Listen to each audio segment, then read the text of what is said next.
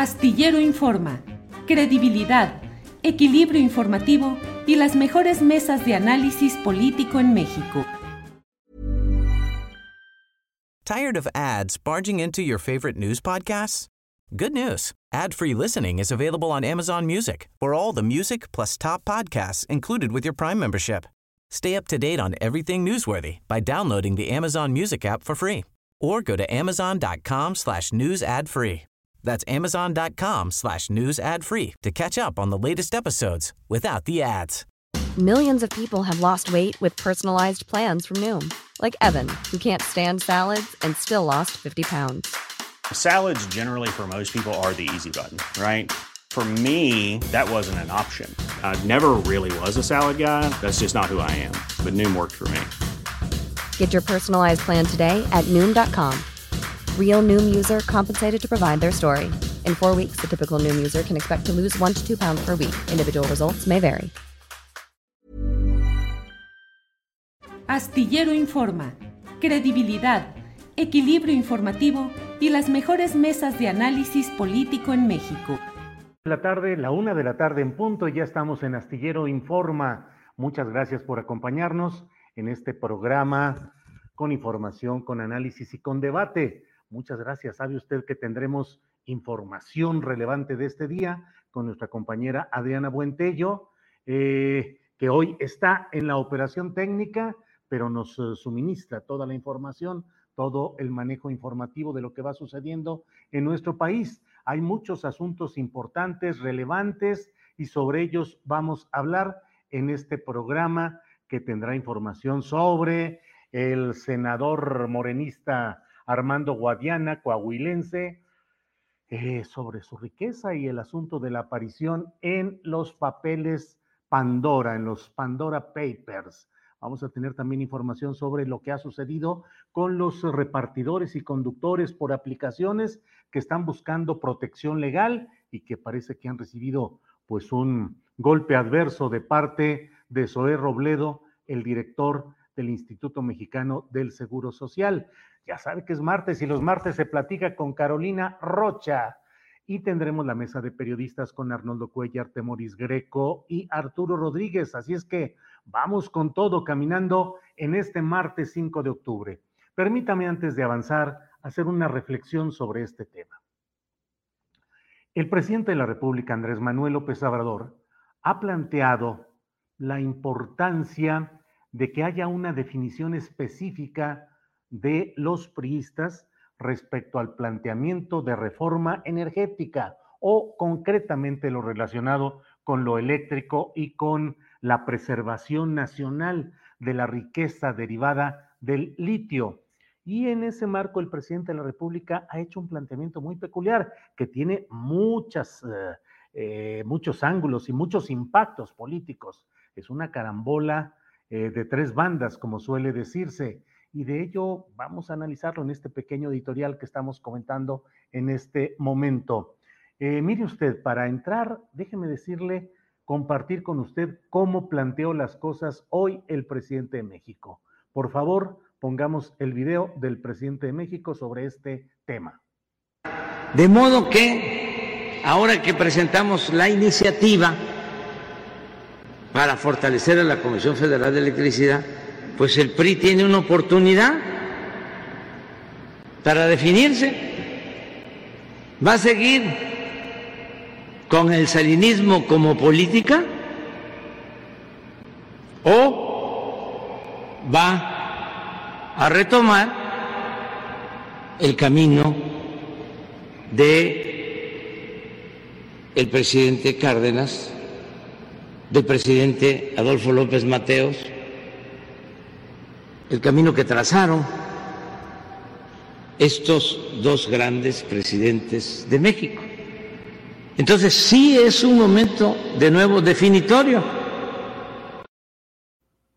Bueno, pues eso es lo que plantea el presidente de México. Es desde luego un anzuelo, una tentación que envía a los priistas, ofreciéndoles una especie de redención, la redención a cambio de que voten a favor de esta propuesta del presidente López Obrador, que es, y de eso escrito en el diario La Jornada, en la columna astillero de hoy, martes 6, 5 de octubre, pues he planteado ahí el hecho de que, eh, pues lo que se busca es, entre otras cosas, dividir el propio voto opositor.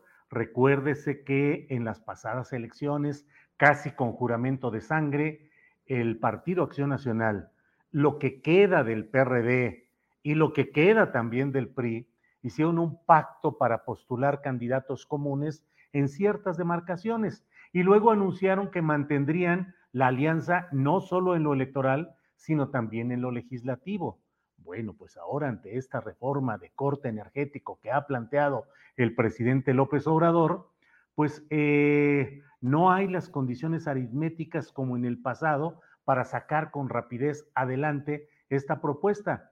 Y el presidente de México pues está tratando de afianzar eh, la aritmética que ya tiene a su favor de Morena, del Partido Verde y del Partido del Trabajo, más ahora buscando el voto del Partido Revolucionario Institucional.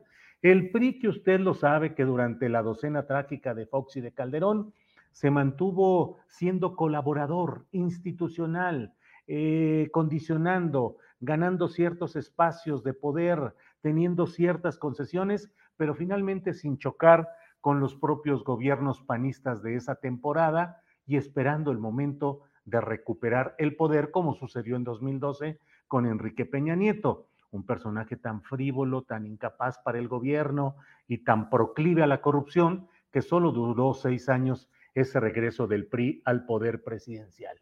Bueno, pues ahora el presidente les envía esa zanahoria por delante a la carreta desvencijada del PRI, diciendo, puedes, puedes redimirte, puedes tener pues tres años, este, estos tres últimos años del gobierno del presidente López Obrador en una alianza política electoral que beneficie al PRI.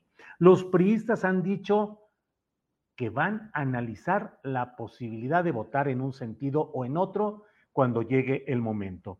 Eso ha generado el rápido enojo de los panistas y de lo que queda del PRD, que han dicho que este es momento para que se defina esto y que el PRI no vaya a convertirse en el esquirol, de esta alianza eh, de opositores al obradorismo.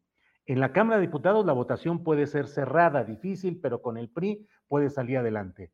El riesgo mayor para este proyecto del presidente López Obrador sería en el Senado, donde ha funcionado el llamado bloque de contención, donde se han sumado y han sido muy cerrados priistas, panistas y perredistas, y han podido evitar algunas decisiones o aprobaciones deseadas por el obradorismo. Sin embargo, aquí habrá de verse qué es lo que sucede exactamente, porque si el PRI, luego de las consultas que dice que está realizando para definir su postura, y esta finalmente es de solidaridad con Morena, es probable que ese bloque de contención no funcione y pasen las propuestas del presidente López Obrador. ¿A cambio de qué? ¿Qué es lo que tendrán los priistas como regalo? Bueno, pues el presidente dice, defínanse con Carlos Salinas de Gortari, el gran privatizador, el que se llevó mm, las grandes tajadas de la privatización nacional con sus políticas neoliberales, o el general Lázaro Cárdenas, Lázaro Cárdenas del Río, el gran nacionalizador del petróleo mexicano y al mismo tiempo el hombre que empujó eh, pues la creación moderna de instituciones que sobreviven del Estado mexicano, con Salinas o con Cárdenas, con el salinismo o con el cardenismo eh, estelarizado, pues eh, empujado por el propio eh, general Lázaro Cárdenas del Río. En todo esto se dan esta serie de acciones en las cuales priistas que hoy están en la cúpula, como es el caso de Dulce María Sauri Riancho, diputada yucateca, influyente con el grupo de priistas que actualmente está en San Lázaro. Es eh, una de las voces que seguramente habrán de definir un poco el curso de lo que se dé o lo que se venga en esta materia, Dulce María Sauri Riancho. Y desde luego también personajes como Rubén Moreira Valdés, que fue gobernador de Coahuila en el sexenio posterior a su propio hermano Humberto Moreira. Y bueno, Rubén Moreira, que ahora preside la mesa directiva de la Cámara de Diputados, ¿a cambio de qué? ¿A cambio de qué llegó Dulce María anteriormente a la presidencia de la mesa directiva? ¿A título de qué llega hoy Rubén Moreira a presidir la directiva de San Lázaro? Bueno, pues son algunos de, los, eh, de las preguntas que no logran responderse adecuadamente Marco Cortés, el uh, presidente nacional de Morena, que ha sido vuelto a designar para un periodo más de estancia en el Partido Conservador. Eh, Marco Cortés, que no es el personaje más destacado dentro de la historia del panismo, pero que bueno, pretende encabezar esta oposición a las propuestas del presidente López Obrador. Y dentro de lo que queda del PRD, pues allí está Jesús Zambrano, de ya sabe usted, de esa triada eh, nefasta que hundió al PRD, al Sol Azteca, con Jesús Zambrano como presidente actual de ese fideicomiso de liquidación virtual que es el Partido de la Revolución Democrática. El tema del litio, el tema de las propuestas en materia eléctrica son muy relevantes, merecen una amplia discusión, pero en la aritmética legislativa es posible que el PRI acepte caminar junto con Morena, que eso implique fracturar el bloque opositor de PRI, PAN, PRD y que eso abra el camino a la reivindicación de políticos priistas como los que hemos mencionado, Alejandro Murat, que es eh, el gobernador del estado que más visita el propio presidente López Obrador y que es un personaje junto con su padre José Murat clave en ese acercamiento de segmentos del PRI hacia el morenismo. Pero pues la pregunta final y con lo cual quiero cerrar esta reflexión es, ¿a cambio de qué? ¿Ese prismo realmente merece una redención?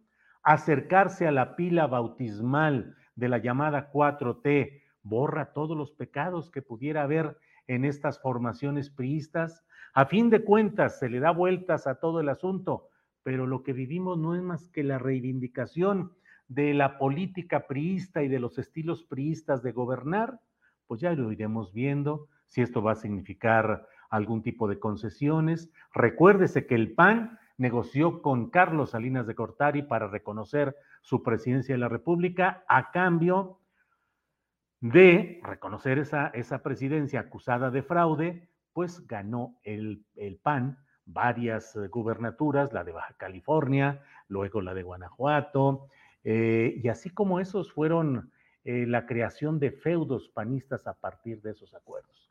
Ya veremos en qué termina toda esta historia, pero es una historia que merece una reflexión amplia, preguntarnos cuáles son las ganancias concretas o las pérdidas a largo plazo de estos movimientos que se están dando en cuanto a lo eléctrico, a lo energético en general, lo petrolero y el litio, que es un tema palabra mayor en estos momentos. Bueno, pues vamos a, vamos a seguir con nuestra programación. Tenemos varios eh, eh, invitados, como le he dicho, y vamos a pasar ya a nuestra siguiente entrevista, que es eh, con Cristina Auerbach. Ella es defensora de los derechos humanos de la organización Familia Pasta de Conchos. Cristina, buenas tardes. Buenas tardes, Julio. Muchas gracias por la invitación. Al contrario, gracias, Cristina.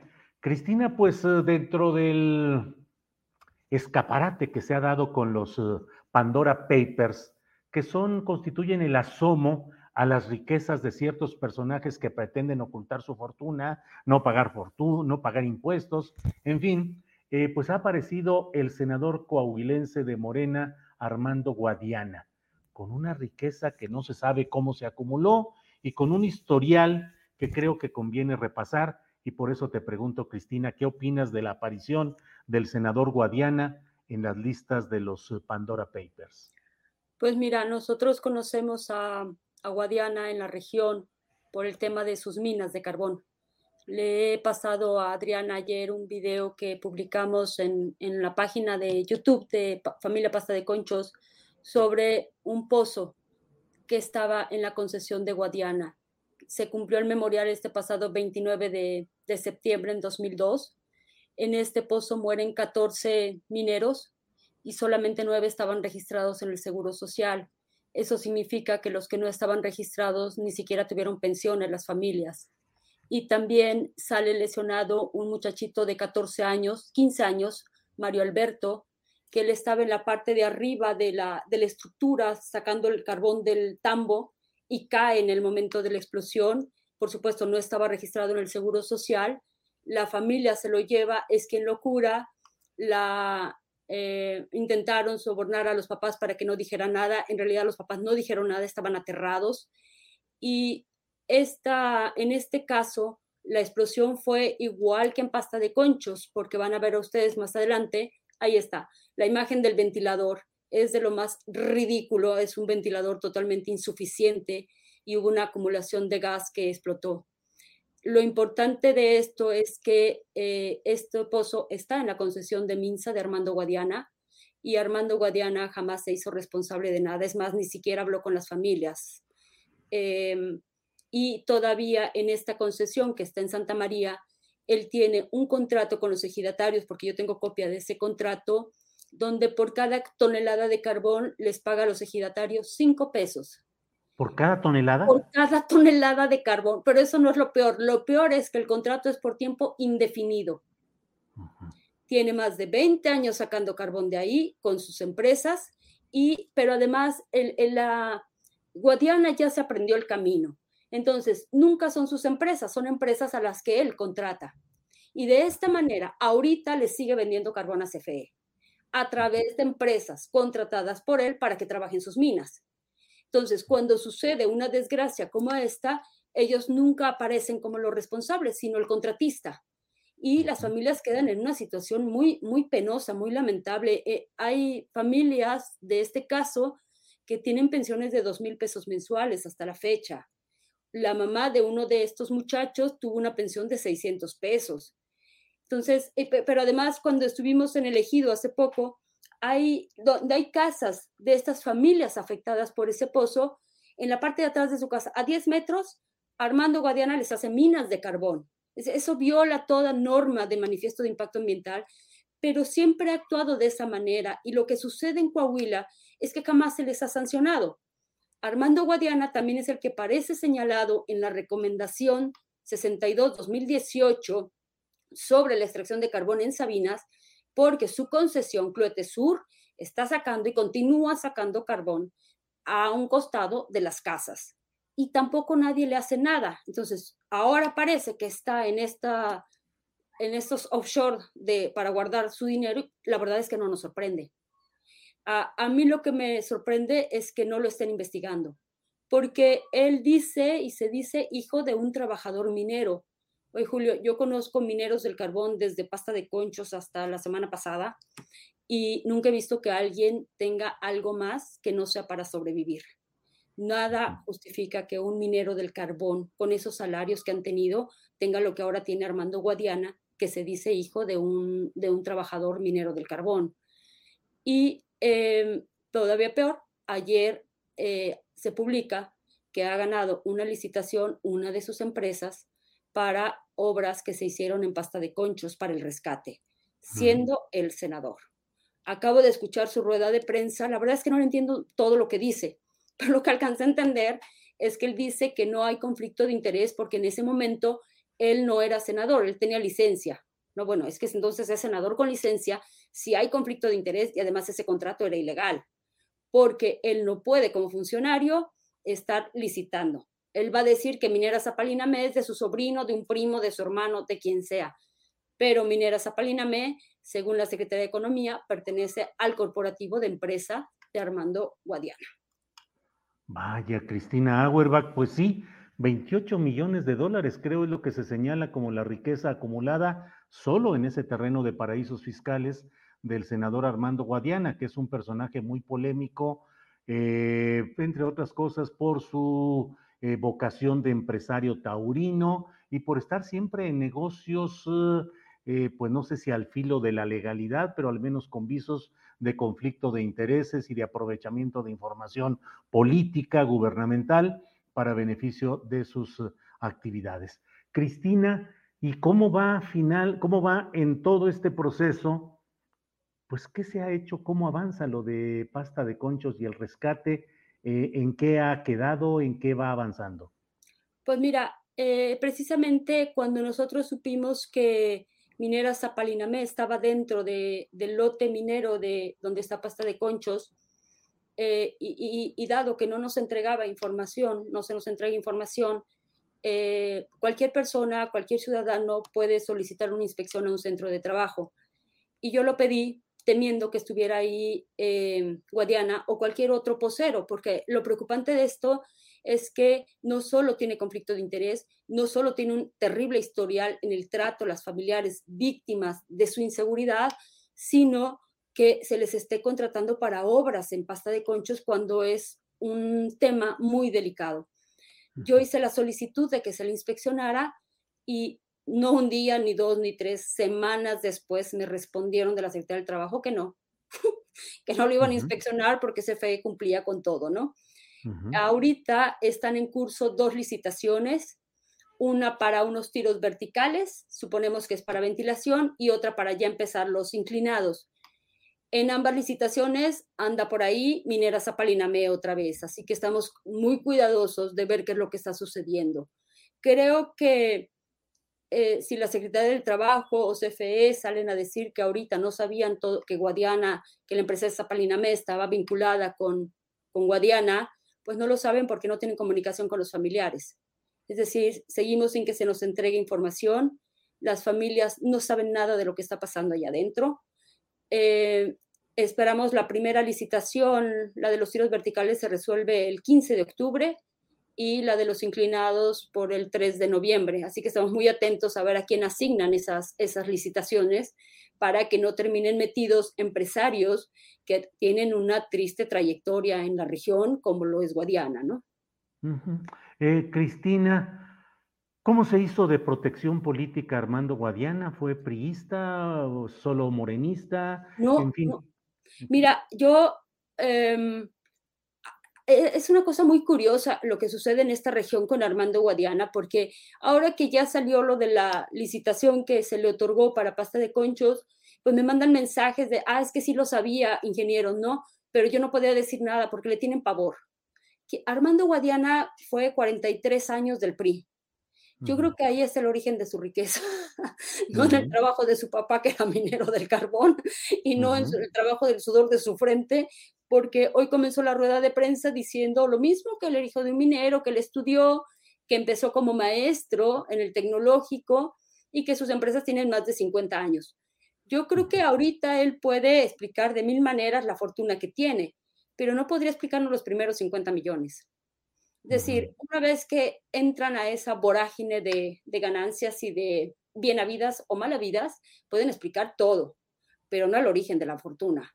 Yo espero de verdad que Santiago Nieto haga una investigación porque no solo se trata de dinero que ocultan, sino que ese dinero es el resultado de mucho sufrimiento de los ejidatarios, de las familias afectadas por sus minas, de la población de Cluete, y que nadie le dice nada a este senador. A mí me, me sorprende mucho que estuvo 43 años en el PRI. Él sale del PRI cuando no lo eligen para gobernador y por eso se va a Morena. Y el pleito con Humberto Moreira es porque no lo eligieron a él. Es decir, no es que él haya cambiado, es que él decidió apostar a una nueva plataforma política que le permitiera seguir, seguir adelante.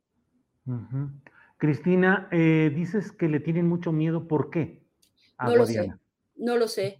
Em, yo supongo, supongo que em, tienen miedo de que él ahorita, bueno, es un senador, es una persona con muchísimo dinero, con muchísima influencia y obviamente eh, está en la comisión o estuvo en la comisión de energía, ahora pretende regresar otra vez a la comisión de, energía y la comisión de energía y todo lo que tiene que ver con energía tiene que ver con los contratos de CFE para la compra de carbón. Entonces creen que él siempre puede influir de alguna manera para que se asignen contratos de, carbón y por eso nunca le dice nada a nadie. Cristina, este señalamiento relacionado con todos estos eh, temas de que no se hizo responsable de los mineros muertos en sus minas, tampoco del daño en el ejido Santa María, que no paga a los ejidatarios, que está señalado en una recomendación por haber extraído de forma ilegal carbón en Cloete. Quién debe atenderlo y a quién le podemos eh, señalar en este momento, ya al final de esta entrevista, eh, Cristina, que ponga atención, qué autoridades son las que deben de atender este asunto concretamente. A mí me parece que para comenzar la Secretaría de Economía debería de revisar las concesiones y lo que Armando Guadiana ha hecho con esas concesiones, porque una cosa es que tú pagues los derechos de la concesión y otra es que operes de forma legal dentro de la concesión y eh, Secretaría de Economía debe de revisar eso. De hecho, en esa recomendación se le pide además al gobierno de Coahuila y a las instancias federales que se abran procedimientos contra todos los concesionarios que dañaron los poblados de Cloete y Agujita. Obviamente Armando Guadiana dice, yo no tengo nada que ver con eso. No, él personalmente no, pero son sus concesiones donde mete y subcontrata para que extraigan su carbón. Y eh, me parece que en el tema de pasta de conchos es muy delicado que si este trabajo que está haciendo CFE y que se supone que supervisa la Secretaría del Trabajo terminen vinculados otra vez Armando Guadiana como si no existieran recomendaciones y acusaciones tan graves como no haber atendido y sigue sin atender a las familias de Santa María, a los ejidatarios y a las familias afectadas por las muertes de los mineros. Bien, eh, pues estaremos atentos a lo que haya sobre este tema, Cristina, y como siempre, y a reserva de lo que desees agregar, pues muy agradecidos por la posibilidad de platicar contigo. Sí, sí me gustaría agregar algo. El día de ayer se cumplieron cuatro meses de la tragedia en rancherías, de las cuevas que se inundaron, donde murieron siete trabajadores y de las cuales le habíamos advertido a, Manuel Bartlett.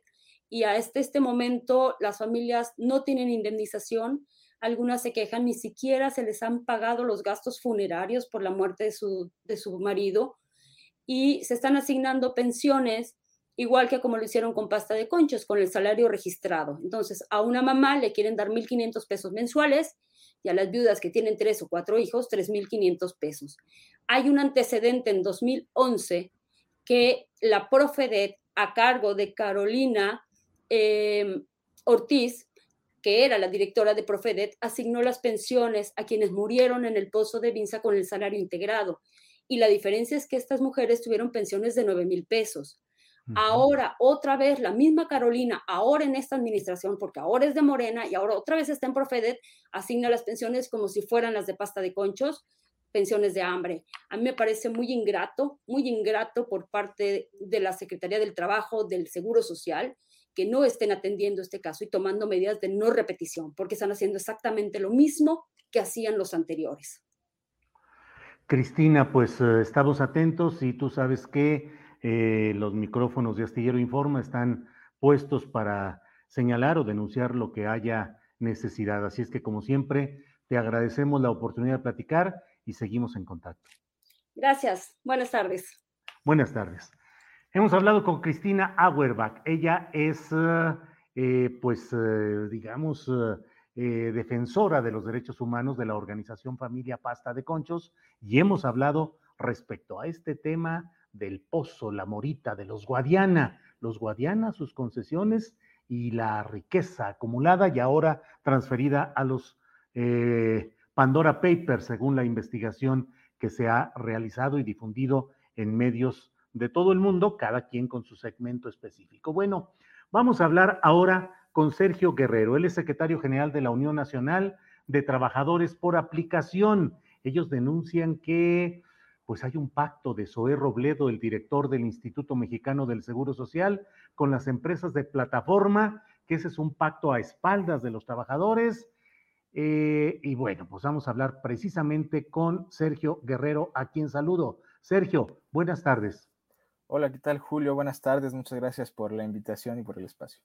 Al contrario, Sergio, ¿de qué se trata este tema que he leído en redes sociales denunciando un pacto de Zoé Robledo, director del Seguro Social, para ayudar a las empresas de aplicaciones y perjudicar las intenciones de tener mejorías laborales, ayuda institucional de parte de distribuidores de comida, de conductores de, de automóviles por aplicación, en fin, de todo lo que ustedes abarcan, Sergio Guerrero.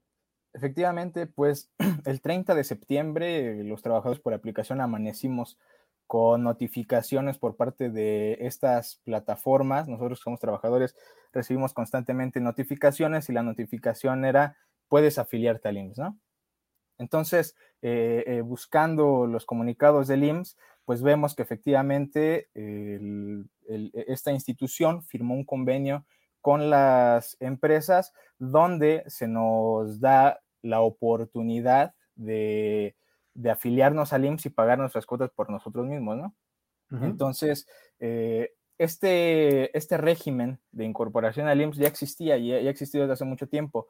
Simplemente eh, ahora se hace promoción para que los repartidores y conductores se afilien de manera voluntaria y pues nosotros lo que estamos denunciando es que es una simulación. Están simulando que están haciendo algo por nosotros, aunque en realidad pues esto es algo que ya existía y cuando te pones a revisar el convenio, en realidad lo único que, en lo que convinieron fue en que las empresas le van a dar difusión a este modelo de incorporación. Entonces, pues es una vil simulación, decía, crean confusión entre los trabajadores porque hemos recibido muchas preguntas a través de nuestras redes sociales sobre si es bueno, si es malo, y lo que nosotros estamos diciendo es, pues eso ya existía, eso ya lo podías hacer, simplemente están simulando que hacen algo por nosotros.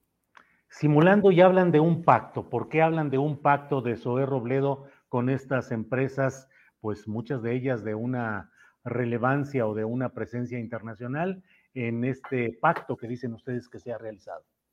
Así es, porque eh, este convenio lo que hace es que el IMSS y, el propio Zoé Robledo validan el discurso de las aplicaciones. Eh, te comento rápidamente, la situación actual de nosotros es que somos trabajadores eh, subordinados a estas empresas, recibimos órdenes, eh, recibimos métodos de disciplinamiento por parte de estas si no hacemos el trabajo de manera correcta y aún así estas empresas no reconocen la relación laboral. Sin embargo, ya han existido diferentes estudios y jurisprudencias internacionales donde se demuestra contundentemente que sí somos trabajadores subordinados y que por lo tanto correspondería tener eh, eh, contrato de trabajo y no un contrato mercantil como es ahora esta, digamos, es la posición de las empresas, ¿no? Donde nos mienten y nos dicen trabajadores independientes y a veces se van hasta decirnos socios. Y pues esta posición y que nos mantengan en esta situación legal vulnera nuestros derechos laborales y también de organización colectiva y beneficia económicamente a las empresas porque eh, evaden sus responsabilidades patronales justamente estas cuotas al IMSS que deberían eh, poner las empresas, o al menos de forma tripartita, empresas, trabajadores y gobierno, lo que hace ahora el IMSS es eh, proteger a las empresas, validar su discurso y, eh, y cargar ese, ese, esas cuotas totalmente a los trabajadores. Vaya. Em, ¿Cómo van las cosas, Sergio Guerrero, en cuanto a la incorporación o la decisión de sindicalizarse o de organizarse en, eh, pues en todo este gremio de las aplicaciones que resulta muy complicado. Yo uso mucho Uber eh, y la verdad es que pues escucho los testimonios de los trabajadores de que tienen que estar sujetos a jornadas muy largas, que les ponen incentivos para que continúen sus jornadas durante más tiempo y luego pues se topa uno ciertamente con algunos conductores que después de 10, 11 horas de trabajo y obligados a buscar más eh, eh, viajes, más número de viajes y de mayor distancia para ganar esos incentivos, pues andan ya humanamente hartos y cansados. Y en la cuestión de las aplicaciones, pues igual, desde lo que algunos eh, distribuidores platican de que las propinas en las empresas luego les dan ahí su, su recorte o su distribución en otras áreas, también la falta de seguridad, en fin, ¿cómo va todo esto, Sergio? Así es, como bien lo mencionas, eh, somos trabajadores que eh, e, estamos bajo un régimen de explotación en el que es la, autoexplotación del trabajador por estar buscando siempre llegar a las metas, por estar buscando siempre llegar a un ingreso eh, pues, que permita la propia satisfacción de las necesidades, ¿no? Como estamos todo el día en la calle esperando que nos, que nos caiga trabajo, pues estas aplicaciones a veces envían incentivos, como bien dices, eh, de haz tal cantidad de viajes o, tal cantidad de horas conectado y te damos eh, un incentivo económico. Sin embargo, como estas empresas gestionan el trabajo y gestionan eh, cómo reparten justamente el trabajo, hay, veces que los trabajadores que tenían que llegar a una meta no llegan y es por decisión de esta empresa a través de su famoso algoritmo, ¿no? Que no sabemos nosotros los trabajadores bien a bien cómo funciona y que también es otra de las demandas que tenemos que se pueda revisar y se pueda regular este algoritmo. Bueno, Sergio, ¿qué sigue? ¿No queda más que aceptar lo que dice el Seguro Social o qué van a hacer? Pues nosotros hemos publicado una, en nuestras redes sociales una carta al director del IMSS, una carta pública, donde eh, le exponemos nuestra inconformidad respecto a este convenio, explicamos las razones y eh, nos ponemos a, disposición para una mesa de diálogo. Y es más, solicitamos una mesa de diálogo con la Secretaría del Trabajo y con el Seguro Social para que podamos platicar sobre las condiciones laborales y eh, podamos plantear un camino hacia su regulación, porque como, como bien se ha dicho, pues ahora las empresas y, en este caso el IMSS se han reunido a espalda de los trabajadores, no fuimos invitados, no fuimos eh, ni siquiera considerados ¿no? en esta propuesta, más que para poner nuestras propias cuotas. Entonces, publicamos una carta eh, que esperamos que pueda, eh, que pueda llegar a, a manos de Zoe Robledo y que podamos abrir justamente estas mesas de trabajo así como nosotros como sindicato hemos impulsado demandas a través de la Junta Federal y local de conciliación y arbitraje desde el 4 de septiembre y es fecha que no recibimos ninguna notificación y eh, estamos viendo que es, son estas juntas quienes están reteniendo el cauce y el, y el camino y la evolución de nuestras demandas que hemos interpuesto contra RAPI. Bueno, pues eh, Sergio Guerrero, secretario general de la Unión Nacional de Trabajadores por Aplicaciones, muchas gracias por esta oportunidad de platicar y seguimos atentos a lo que suceda en este ámbito. Gracias, Sergio. Te agradezco mucho, Julio. Al contrario, gracias y hasta luego.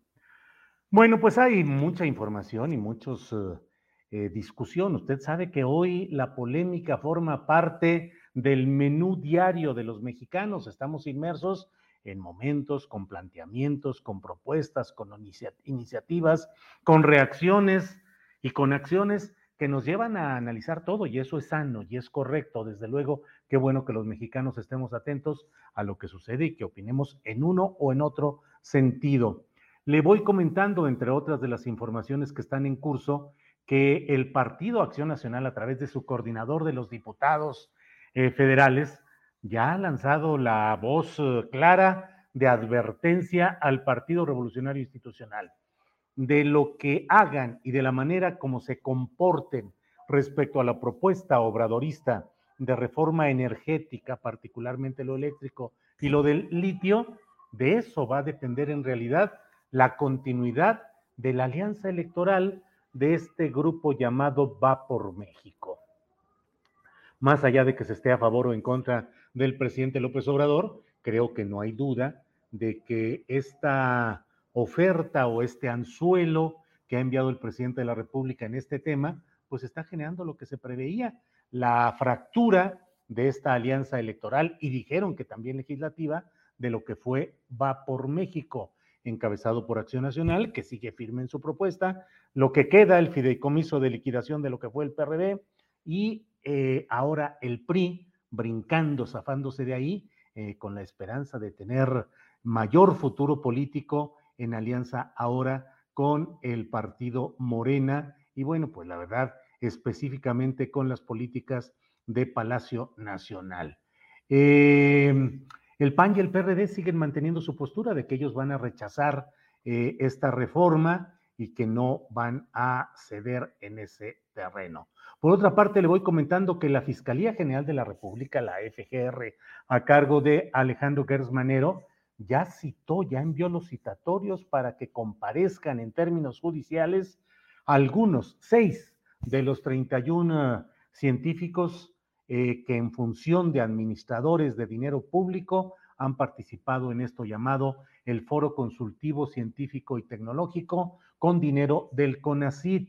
Las acusaciones ya las conoce usted, son delincuencia organizada, lavado de dinero, que es operaciones con recursos de procedencia ilícita, peculado y además uso ilícito de atribuciones y facultades. Están convocados para hoy, pues a la una de la tarde debería estar ya Rafael Pando Cerón, quien fue director de planeación, evaluación y seguimiento tecnológico del CONACYT. Para este miércoles y para el jueves están citados el miércoles Julia Tagüeña y el jueves Patricia Zúñiga, quienes fueron coordinadoras y fundadoras del foro consultivo del que estamos hablando. Entonces, bueno, pues sigue adelante esta propuesta de la Fiscalía General de la República que tiene una amplísima discusión en el ámbito científico, cultural y académico, donde, entre, otras, eh, entre otros eh, puntos, se habla pues de cuál es la función por la cual son convocados a declarar en estas diligencias judiciales, como científicos y por su trabajo científico, o como personas que decidieron administrar, recibir y administrar fondos públicos en un foro consultivo que se volvió foro ejecutivo y utilizó y manejó cantidades altas de millones de pesos de dinero público. Creo que es muy conveniente establecer la diferencia entre lo que es una u otra cosa de este tema. No se está, no se está eh, señalando ni mencionando a los científicos como tales o por sus trabajos.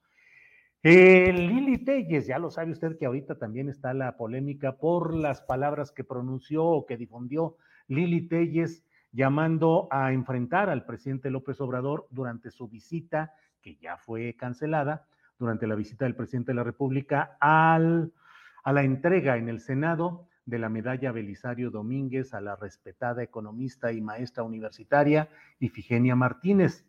Dice Lili Telles ahora, quien por cierto ha denunciado amenazas contra su hijo que son reprobables y respecto a ese tema, pues la solidaridad plena porque no debe a ah, llegarse a esos extremos de amenazas de violencia y mucho menos contra un hijo de la senadora Telles, que el hijo no tiene absolutamente por qué ser metido en estos terrenos. Bueno, pues hoy ha dicho Lili Telles, dice, no era un llamado a una agresión, ni que fuera Laida Sansores o Noroña. Así es lo que le plantea eh, Lili Telles al presidente de la República y dice que lo que ella planteó es que había que hacerle frente, pero no era un llamado a una agresión. Aprovechar que estaría en el Senado para decirle que el sistema de salud, de seguridad, de atención a desastres no están funcionando. Explicarle la situación del país dijo Lili Telles a Ciro Gómez Leiva en el noticiero radiofónico en Radio Fórmula, que mm, el presidente debería mostrarse abierto a la crítica, pues sería muy sano para él salir de la burbuja, de la lisonja en que está viviendo. Bueno, pues son algunos de los temas que tenemos eh, en esta mañana. Sigue pues eh, la discusión acerca de qué causó todo este problema en las redes sociales las fallas de Facebook, de WhatsApp, de Instagram. En nuestro caso, tuvo falló por daño colateral el sistema mediante el cual transmitimos, que es StreamYard, pero bueno, pues hubo momentos críticos para la convivencia humana cuando de pronto nos retiraron todo lo que era esa adicción a las redes y la necesidad operativa para fines de trabajo también que se da en algunas de estas aplicaciones o estas plataformas. Bueno, pues mire, son la, es la una de la tarde con 42 minutos. Hoy es martes, martes 5 de octubre. Y usted sabe que los martes se platica con Carolina Rocha. Así es que me da mucho gusto saludar a Carolina, quien ya está por ahí. Carolina Rocha, buenas tardes. ¿Cómo estás, querido Julio? Sobrevivimos sin WhatsApp. ¿Cómo te fue? Dicen. ¿Te angustiaste mucho? Pues la verdad es que me desangustié porque ah. dejaron de llegar los mensajes y, ya me desconecté. Pero también uno debe de reconocer, Julio, que hay quienes han hecho su forma de negocio, sobre todo por, la pandemia, este, su forma de sobrevivir y su forma de trabajo, pues las redes sociales como el Instagram, como el Facebook, o sea, imagínate, se reciben pedidos por esa vía. Este, tú mismo decías, la forma en la que muchos transmiten es vía Facebook Live o transmiten suscribiéndose con su nombre en Facebook y todo eso se vio dañado. Entonces, es como darse cuenta que si uno tiene redes sociales necesita una planta de luz. El problema es que no sé bien cuál vaya a ser la planta de luz de quienes dependen este, de, estas redes para, para, sacar su subsistencia y su forma de vida. Carolina, pues entre otros temas de este día, lo que tú quieras abordar desde luego, pero no deja de llamarme la atención este enorme guiño, ya casi eh, operación de separación de siameses del presidente López Obrador hacia el bloque opositor, llamando a los priistas a una especie de redención. Redímanse pecadores, pásense a Morena o a la votación junto con Morena en el tema eléctrico y del litio y puede ser que vayan siendo perdonados. Es el momento. ¿Qué opinas de todo esto, Carolina? Pues mira, opino que todos los que han dicho durante varios años que López Obrador es priista, pues, pues no mienten. ¿En, ¿En qué sentido me refiero? Que López Obrador no solamente hizo un guiño, dijo regresen a la senda del éxito que algún día los caracterizó cuando él era priista. Y dio a la grandeza del expresidente Cárdenas y también aludió a Adolfo López Mateos. Entonces, una añoranza al pasado priista, pues sí tiene el presidente. Eh, e, eso hay que reconocerlo. Y justo cuando escuchaba yo el guiño, Julio, te voy a confesar algo. Dije, Dios de mi vida, el momento en que el futuro energético del país depende de los priistas. Los priistas que nos gobernaron por cuántos años y con qué resultados. Y ahora resulta que estamos agarrados de lo que el PRI, el nuevo y el viejo PRI decidan, este, con todo lo que significa PRI, que es oportunismo, y yo creo que los priistas encantados, mira, como gatos ronroneando, hoy dejándose querer y consentir, porque sus votos valen más que nunca. Y los priistas, si algo son, es muy, muy oportunistas y sobre todo saben aprovechar la ocasión cuando son necesarios. Yo no sé si tú recuerdas, Julio, pero cuando gana Fox la elección y todo el mundo hablaba de la muerte del PRI. Tuvieron una legislatura y un grupo de gobernadores que comprendieron que eran muy poderosos porque eran la oposición. Y ahí es cuando este, forja estas alianzas Manlio Fabio Beltrones, cuando los Emilio Patrón. Exactamente, cuando los gobernadores se vuelven en verdaderos cotos de poder y de impunidad porque lo que compraron es déjame en paz, dame excedentes petroleros y se construyó este, justamente este camino de desfalcos que se tradujeron en Moreiras, en, mira, Enrique Martínez y Martínez, ¿no? Que andan los papers esos, ya no sé si son Panamá. Pandora. Pandora, ¿ves? La caja de Pandora. Este, Y entonces eso fue mi primera reacción a este guiño, decir, no puede ser que una vez más en la historia de este país estamos en manos del prismo. E, estuvimos en manos del prismo revolucionario este, casi, casi todo el, el siglo pasado, nos lo sacudimos con el panismo, pero nunca dejó de estar presente el prismo a través de estos virreinatos de gobernadores que se hicieron de excedentes petroleros y que se hicieron de sucesiones y de intercambios y que lograron que nunca Fox pudiera agarrar ni medio pez grande y pez globo o pez gordo, ¿te acuerdas?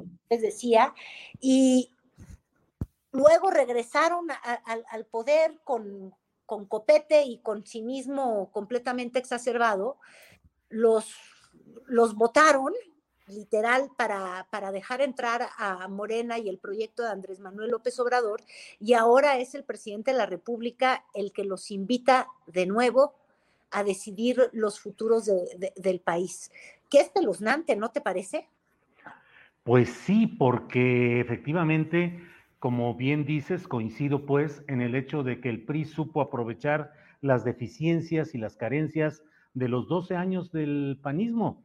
Y tanto eh, Manlio Fabio Beltrones como Emilio Patrón, Emilio Gamboa Patrón, Emilio Gamboa Patrón, se convirtieron en los operadores que manejaron institucionalmente las cámaras para procesar las iniciativas y los deseos del Poder Ejecutivo, en el caso de Vicente Fox y de eh, Felipe Calderón, pero a cambio de, de ir fortaleciendo o conservando su poder y expandiéndolo hasta llegar al retorno con Peña Nieto, cuya calidad política y cuyo oficio y cuya cultura en general eran tan deficientes y hubo tanta corrupción que terminaron sepultando en seis años ese retorno del PRI que ellos calculaban que podría ser por mayor tiempo. Las bisagras en, en esos momentos han sido las bancadas del PRI, las bancadas del verde que han servido siempre con sus votos para venderlos caros, para conseguir favores, pero hoy la presencia y la pregunta es a cambio de qué el PRI va a dar sus votos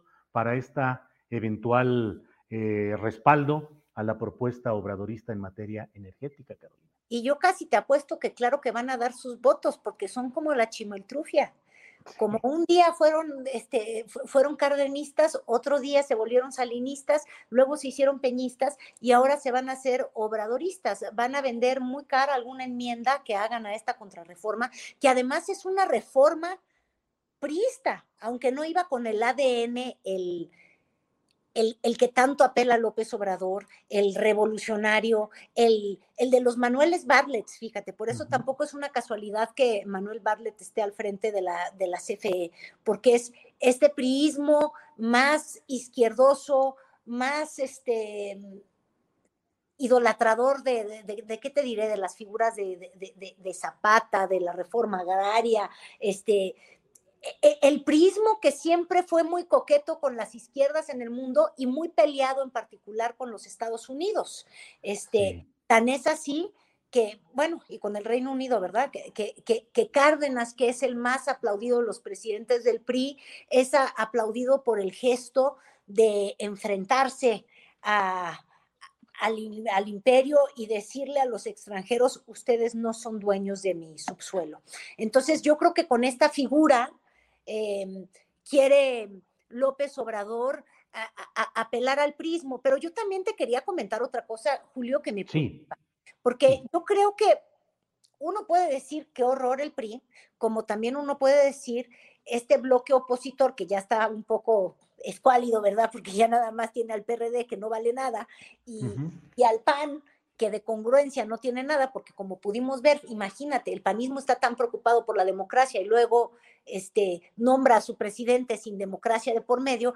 Entonces, pero bueno, este bloque panista con lo que tiene de, movimiento ciudadano que ya dijo que medio los va a acompañar, me imagino que quizás, quién sabe, esos cinco senadores que son también bisagras, este, donde esté parado y ubicado su, amor. Eh, ahí veremos cómo va con, esa reforma, pero bueno, lejos de hacer la crítica de, mm, pues, de, estos, de, estos este, legisladores que, que, tienen el futuro energético en las manos, yo lo que sí quiero decir, Julio, es que vivimos en realidades alternas y eso me parece una pena y te voy a explicar por qué. Porque el bloque opositor dice algo que es muy real, es un discurso que en la teoría suena muy bien y que en la realidad de la teoría debería de ser así. Dicen, la competencia siempre es mejor, porque donde hay competencia eh, y, y, operan las reglas del mercado, va a haber mejores precios para los este, consumidores, consumidores finales que no son otros que los mexicanos. Entonces yo te diría, sí, la teoría económica lo dice así y yo también estoy de acuerdo. El problema es que en la historia de México eh, la teoría o la lógica nunca opera porque existe una pequeña cosa llamada corrupción que todo lo deforma. Entonces, cuando nos remitimos a los tiempos de Salina, cuando se da este, la desregularización del Estado y se se privatiza a Teléfonos de México, te lo doy como ejemplo, o ya luego con Peña, que le dan las gasolineras a, privados, la teoría diría, ¿verdad? Que íbamos a instalar un sistema de telefonía de lo más eficiente del mundo, del primer mundo, mi querido Julio, este, y barato. Pues no, fíjate que no, durante muchos años los mexicanos hemos pagado telefonía muy, muy cara, a pesar de que llevamos compitiendo en un mercado abierto, cuántos años. Este, luego por el lado de las gasolinas, porque ahí vimos de pronto que Pemex ya no era el dueño de todas las gasolineras, sino que teníamos Total, Exxon, yo, qué sé, mira, yo no me puedo, G, G300 creo que es la que yo voy. Este, Y entonces uno diría, bueno, la teoría privatizadora decía que íbamos a acceder a precios muy baratos de las gasolinas y la realidad es que al mero principio que se nos van para arriba. Luego ahorita que están contenidos y luego que quién sabe qué va a pasar.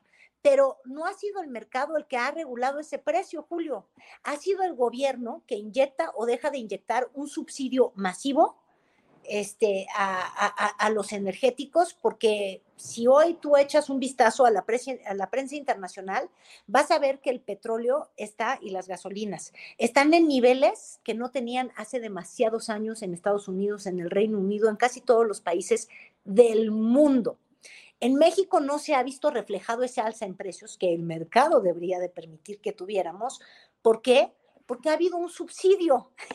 Entonces, a eso me refiero. Hay una realidad que no es real, que, que, provocan las reformas y por ende uno llega y dice, bueno, pues algo de cierto dice el presidente López Obrador cuando dice que una vez que abrimos las puertas a la inversión extranjera en el sector energético y a todas estas energías limpias, pues no es como que tú y yo pudiéramos tener una ¿Tú pudiste tener una celda solar y pagar poquitito de electricidad? Pues yo no.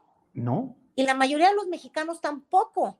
Entonces, cuando uno escucha el discurso de la Coparmex diciendo, no, hombre, es que las inversiones masivas que llegaron y, y, los precios maravillosos a los que accedieron los consumidores, porque las energías limpias se usaban y no sé qué, uno se da cuenta que, que ahí hay un discurso completamente falso. ¿Tú no crees?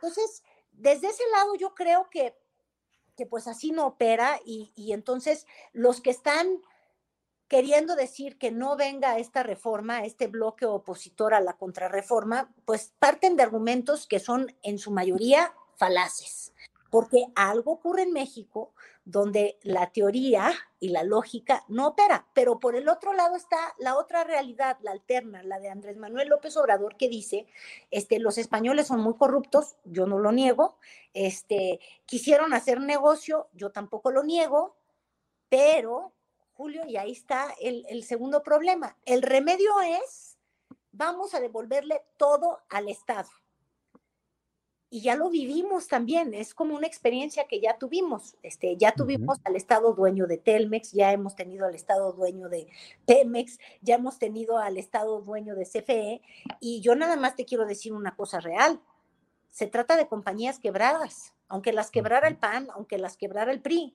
aunque las quebrara este, el Arcángel Divino, quien tú quieras.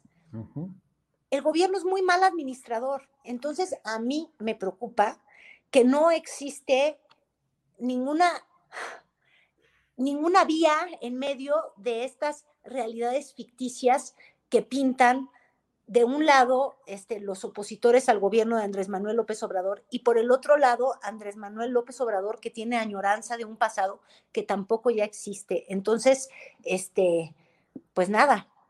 Pues sí, economía, escenarios de simulación y todo, y en el terreno práctico, Carolina, la convocatoria del propio presidente de la República para un acto masivo el 20 de noviembre en la Plaza de la Constitución que llamamos Zócalo. El 20 de noviembre, que ha sido una fecha históricamente escogida por el presidente López Obrador para varios de sus pronunciamientos importantes y el señalamiento que hizo de que ahora va a tener actos en plazas públicas debido a lo que sucedió en Puebla, en Huauchinango, donde un grupo logró filtrarse y llegar a la inmediación física con el propio presidente de la República. ¿Cómo ves eso, Carolina? Pues nada, es que al presidente lo que le gusta son los zócalos llenos y después de dos gritos deprimentes, yo creo que él, el cariño para hallarse, como dicen, no se halla, no se halla sin, el cariño popular y hasta lamentada popular, porque lo que allá tuvo en, en Huachinango, pues fue, fue duro, pero le gustó porque lo supo manejar y lo supo, entre comillas, enfrentar y entonces les dijo, y alcen la mano y me creen y se van a portar bien, no se van a portar bien y, y de alguna manera vuelve a esta figura de, de, líder popular de masas que a él le gusta tanto y que ha extrañado mucho Julio. Y además porque él sí está pavimentando el camino al 2024, es completamente electoral y llenando zócalos, no es que llenes urnas, pero pues uh espantas, ¿no? Espantas a oposiciones como en algún momento dado se espantó Fox y le echó reversa un desafuero. Bueno, no, nunca le echó bien la reversa, pero bueno, se espantó Fox para meter a, la cárcel a Andrés Manuel López Obrador porque se dio cuenta que, que, los zócalos repletos son, son intimidantes. Entonces, pues yo creo que ahí hay como que una intimidación a, quienes van a tener estas decisiones eh, en el Congreso, porque les está enseñando el músculo y el músculo de, del presidente López Obrador, pues aceitado está, aceitado apoyos este, a los adultos mayores y muchos apoyos este, en forma de becas Benito Juárez, en forma de, este, iba a decir el primer empleo, pero ya ni siquiera me acuerdo cómo se llama el programa que ha sido tan criticado, Dios mío, de, de los jóvenes construyendo. Sí, sí. Entonces, pues se está construyendo en realidad el 2024 y a mí lo que me, preocupa, Julio, yo no sé si a ti es, oye, mientras se construye una candidatura, ¿no habría que construir también un país? Digo, digo, nada más si alguien... que, que, que, que, exista un país que se quiera gobernar, porque a este ritmo parece que no va a haber país. Carolina Rocha, los martes se habla contigo y el tiempo es insuficiente, esa es la verdad, porque nos quedan un montón de temas que me gustaría platicar contigo, pero son ya las dos de la tarde. Me hubiera gustado pedirte tu opinión sobre la pareja real que se ha instalado en Nuevo León con ah, Mariana eh, vestida con de, diseñador, dicen que costó 50 mil pesos todo el arreglo, en fin. Fijada, yo estaba inspirada en esas que eran como, como esmeraldas, yo qué voy a saber y, ay, no, no, no, pero además Fíjate, ¿no, te recordó un poco a, Fox con Marta de que ya llegamos juntos para gobernar? Sí, claro, pues es la nueva pareja, así es, así es, abiertamente. Mientras el Samuelito no sea agresivo como fue Fox, que se llenaba de prosa, gobernaba Marta, este, pues no sé, habrá que indagar. Ajá. Deprime, porque entonces ya vamos a tener este gobernadora alterna. Sí, así es. Carolina, pues como siempre, muchas gracias por la posibilidad de platicar contigo de que expreses libremente tus puntos de vista, que obviamente hay quienes están a favor y quienes están en contra, y esa es parte del encanto y de la magia de poder platicar con libertad y con absoluta fluidez como lo podemos hacer aquí. Así es que Carolina, como siempre, muy agradecido y espero que nos veamos el próximo martes porque los martes se platica con Carolina Rocha. Eso me gusta, ya me voy a quedar con tu frase. Los martes se platica con Carolina Rocha. Muchas gracias, querido Julio. Un, gusto, un placer. Igual, que estés muy bien. Gracias, Carolina Rocha, y hasta la próxima semana. Gracias. Próxima semana. Adiós. Bueno, pues eh, los martes también tenemos, usted lo sabe, mesa de periodistas, una mesa que siempre, que siempre, ¿quiénes? Que siempre Tired of ads barging into your favorite news podcasts? Good news. Ad-free listening is available on Amazon Music for all the music plus top podcasts included with your Prime membership. Stay up to date on everything newsworthy by downloading the Amazon Music app for free or go to amazon.com slash news ad free. That's amazon.com slash news ad free to catch up on the latest episodes without the ads. Millions of people have lost weight with personalized plans from Noom, like Evan, who can't stand salads and still lost 50 pounds. Salads, generally, for most people, are the easy button, right? For me, that wasn't an option. I never really was a salad guy. That's just not who I am. But Noom worked for me. Get your personalized plan today at Noom.com. Real Noom user compensated to provide their story. In four weeks, the typical Noom user can expect to lose one to two pounds per week. Individual results may vary. Ah, muy bien. Eh, tenemos, mire, tenemos ya en lo inmediato tanto Arnoldo Cuellar, periodista y fundador de PopLab, Arturo Rodríguez, director de Notas sin Pauta, y esperamos en un momentito que se instale Temoris Greco, periodista independiente y documentalista. Don Arnoldo Cuellar, buenas tardes. Hola, don Julio, muy buenas tardes. Y don Arturo también, ¿cómo estás? Gracias. Arturo, querido, buenas tardes, ¿cómo estás? Un gusto, maestro Julio, qué gusto, qué gusto saludarte, qué gusto saludar a Arnoldo como cada martes, cada oportunidad, siempre es muy grato poder coincidir en, la mesa. Igual. Arnoldo, pues vamos aprovechando antes de que se instale eh, el eje Temoris Arturo, eh, vamos, así como está ahorita con esa división con el bloque opositor por lo de el PRI, que si vota por la reforma energética o no, así vamos a aprovechar de una vez. Arnoldo, ¿cómo ves ese tema de la, de la postura del PRI respecto a la oferta del propio presidente López Obrador de que rediman sus pecados históricos, convirtiéndose ahora por el simple hecho de ir a votar en San Lázaro a favor de la reforma energética, puedan redimir su historial. Arnoldo, por favor. Eh, bueno, Julio, yo creo que estamos entrando en, cuestiones que van a definir mucho el, escenario electoral de no solo del 2024, recordemos que hay elecciones también en, los, en los, dos años eh, previos, en el 22 y en el 23. Y el PRI está frente a un dilema muy serio y en ambos casos pareciera ser que lo que está en juego es la dilución de su identidad política, porque no veo que vaya a ninguna parte en el bloque opositor adscribiéndose a la locomotora panista, porque tampoco tienen mucha voz cantante ahí en el bloque opositor y, también los obligan a redimir sus pecados de populismo y etcétera, ¿no? E, era muy cómodo cuando ellos eran la locomotora y llevaban al pan detrás en la época de Diego Fernández de Ceballos. Esta vez eh, parece que no, y, hablando en términos ideológicos. Pero la otra es diluirse frente a este nuevo nacionalismo revolucionario reciclado, redivivo y, quizás más legítimo porque tiene un respaldo en una votación y porque ha embonado con el hartazgo de una población, con, con la corrupción, con, con, la pobreza a la que nos ha conducido el modelo neoliberal eh, teñido de corrupción precisamente, no, no creo que solamente el neoliberalismo haya fracasado de por sí, sino que además en México fue un, neoliberalismo profundamente corrupto y patrimonialista. Arnoldo, eh, dices que la ideología de este momento político que vivimos es el nacionalismo revolucionario, que es la ideología del PRI. Redivivo el de López Obrador. Totalmente. Pero, pero bueno, pues compite con lo que era el PRI más legítimo, el PRI que tenía una base. El PRI bueno. El PRI de la CFE y de López Mateos, ¿no?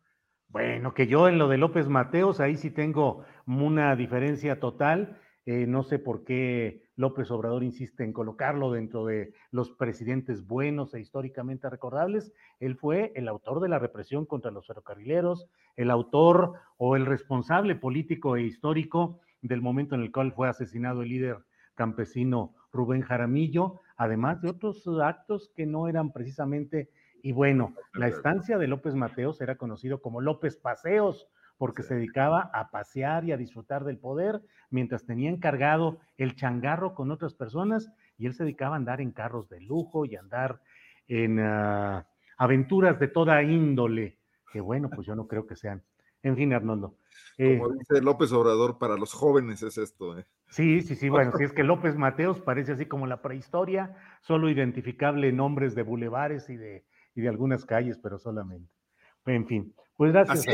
Hacía énfasis en el tema ideológico porque creo que tampoco en el PRI ese va a ser, va a ser lo que prive, sino el pragmatismo. El pragmatismo de los de, de Moreira, el pragmatismo de Alito, y que no es nada difícil para, para López Obrador y para el propio Ricardo Monreal jalarlos a una negociación. Por eso te decía, si hablamos de lo ideológico, estaría esa, esa, ese peligro de dilución, que, que, tampoco es muy real porque tampoco la población está haciendo el examen a nadie de cuestiones ideológicas. Bien. Eh, Gracias, Arnoldo. Perdón, ¿ibas a decir algo, Arnoldo? No, no, no. Concluyente. es más fácil que la tabla del 2 arreglarse con el PRI. Bien. Eh, disculpa si, te, si me atravesé, pensé que habías terminado. Gracias, Arnoldo. Arturo Rodríguez, ¿cómo ves esta propuesta provocadora de Arnoldo Cuellar para, para iniciar nuestra mesa? ¿El obradorismo es nacionalismo revolucionario como ideología es decir, la reivindicación del PRI bueno, el anterior al neoliberalismo? Bueno, yo creo que hay una parte que sí, eh, eh, eh, tanto discursivamente como en algunos aspectos de, accionar, especialmente aquellos que tienen que ver con las reivindicaciones históricas, ¿no? El tipo de actividades y la forma en la que el presidente ve la historia, y me parece que sí se aproxima mucho al nacionalismo revolucionario eh, como, como un, uno de los elementos de eh, la posición gubernamental. Eh, también me parece que en algunos temas de política pública, en concreto aquellos que tienen que ver con el sector energético, pues es claro que existe una proximidad. Eh, yo no creo que nacionalismo revolucionario yo lo veo más como, como esta construcción eh, discursiva, pero que eh, encaja o, va en paralelo con la forma en la que pues se entiende esta tendencia más quizás keynesiana a eh, mantener eh, el control del sector energético en el ámbito paraestatal o a recuperarlo. Y eso coincide pues con la etapa del priismo hegemónico que tenía este sector eh, del nacionalismo revolucionario que lo reivindicaba mucho y también una política nacionalista. ¿Por qué es así? Pues claro, es un proceso natural. El propio presidente, como en su oportunidad, eh, los padres fundadores del PRD, hoy morenistas, como Cuauhtémoc, bueno, Cuauhtémoc no, pero en el caso de Cuauhtémoc Cárdenas, Porfirio Muñoz Ledo y Figenia Martínez, que le van a dar la Belisario Domínguez, como figuras más visibles de lo que fue la corriente democrática del 86-87 y posteriormente la decisión, la ruptura en el PRI reivindicaban precisamente esta parte del nacionalismo revolucionario y eh, de manera muy destacada en el tema económico su desconfianza y su oposición a eh, las políticas neoliberales que se habían empezado a implementar desde el sexenio de Miguel de la Madrid. Entonces, eh, si recordamos, el presidente López Obrador, pues a partir de 1988 se suma a esta corriente para fundar o ser uno de los fundadores o de los primeros miembros del PRD. Y eh, pues claro, existe una, eh, digamos que un sustrato de aquel priismo, si pudiéramos decir, de izquierdas, que eh, reivindicaba los planteamientos antes que nada cardenistas y no es extraño, me parece que con todo y, el negro historial de, uno de los presidentes más frívolos, como tú lo indicabas, como, como López Mateos, y ciertamente como la mayoría de los presidentes del periodo priista hegemónico, eh, auténticamente represor, eh, pues sea eh, reivindicado por López Obrador por haber nacionalizado la industria eléctrica. Es decir, son estas acciones con las que tienen una identificación importante. Ahora bien, me parece que eh, en la parte legislativa yo ya caí en la provocación y me clavé con el tema Arnoldo, este, pero sí hay, hay una notoria, eh, un notorio acercamiento entre el PRI y Morena, eh, que empezó a notarse, yo creo que a partir de la asignación de la Junta de Coordinación Política, que luego fue... La de Dulce María Sauri. Eh, no, la de Rubén Moreira. La de ahora de Rubén Moreira. Eh, y eh, que además, bueno, pues esto ocurre después de aquel guiño presidencial de la segunda semana de junio, cuando el presidente López Obrador también le da un zape al Partido Verde y al PT, que están un poco encaprichados, unos por pues eh, las disputas internas que traen en el caso de los verdes y otra por los resentidos que andan en el PT por la pérdida de fondos de los Endis. Este, y dice, entonces se avienta una de tres bandas, ¿no? Dice, bueno, pues podemos, podemos negociar con el PRI.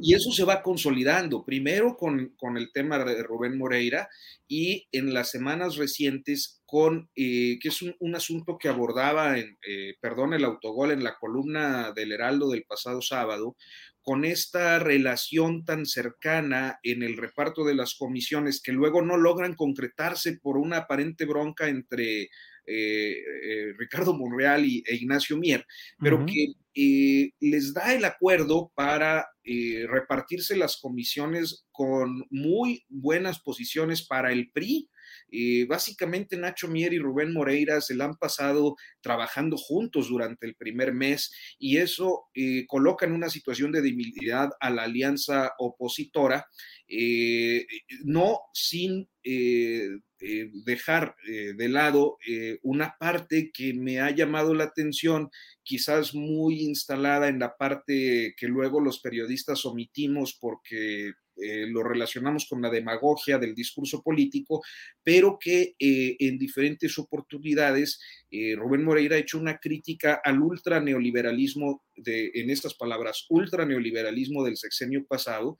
Entonces, en el PAN, esta relación que se viene a evidenciar una vez más por tercera ocasión en un mes, con el tema de las posiciones respecto a la reforma eléctrica, eh, pues da la sensación de que el PRI se ha alejado ya de la alianza o está en un proceso de, ruptura con la alianza opositora que venía de lo electoral para llegar a un momento de mucha proximidad con Morena, eh, inclusive esta expresión que usan eh, del primor, eh, hoy ya muy sonada en los corrillos panistas, eh, donde están viendo la posibilidad de un acercamiento en la agenda que queda también cada vez más claro de movimiento ciudadano.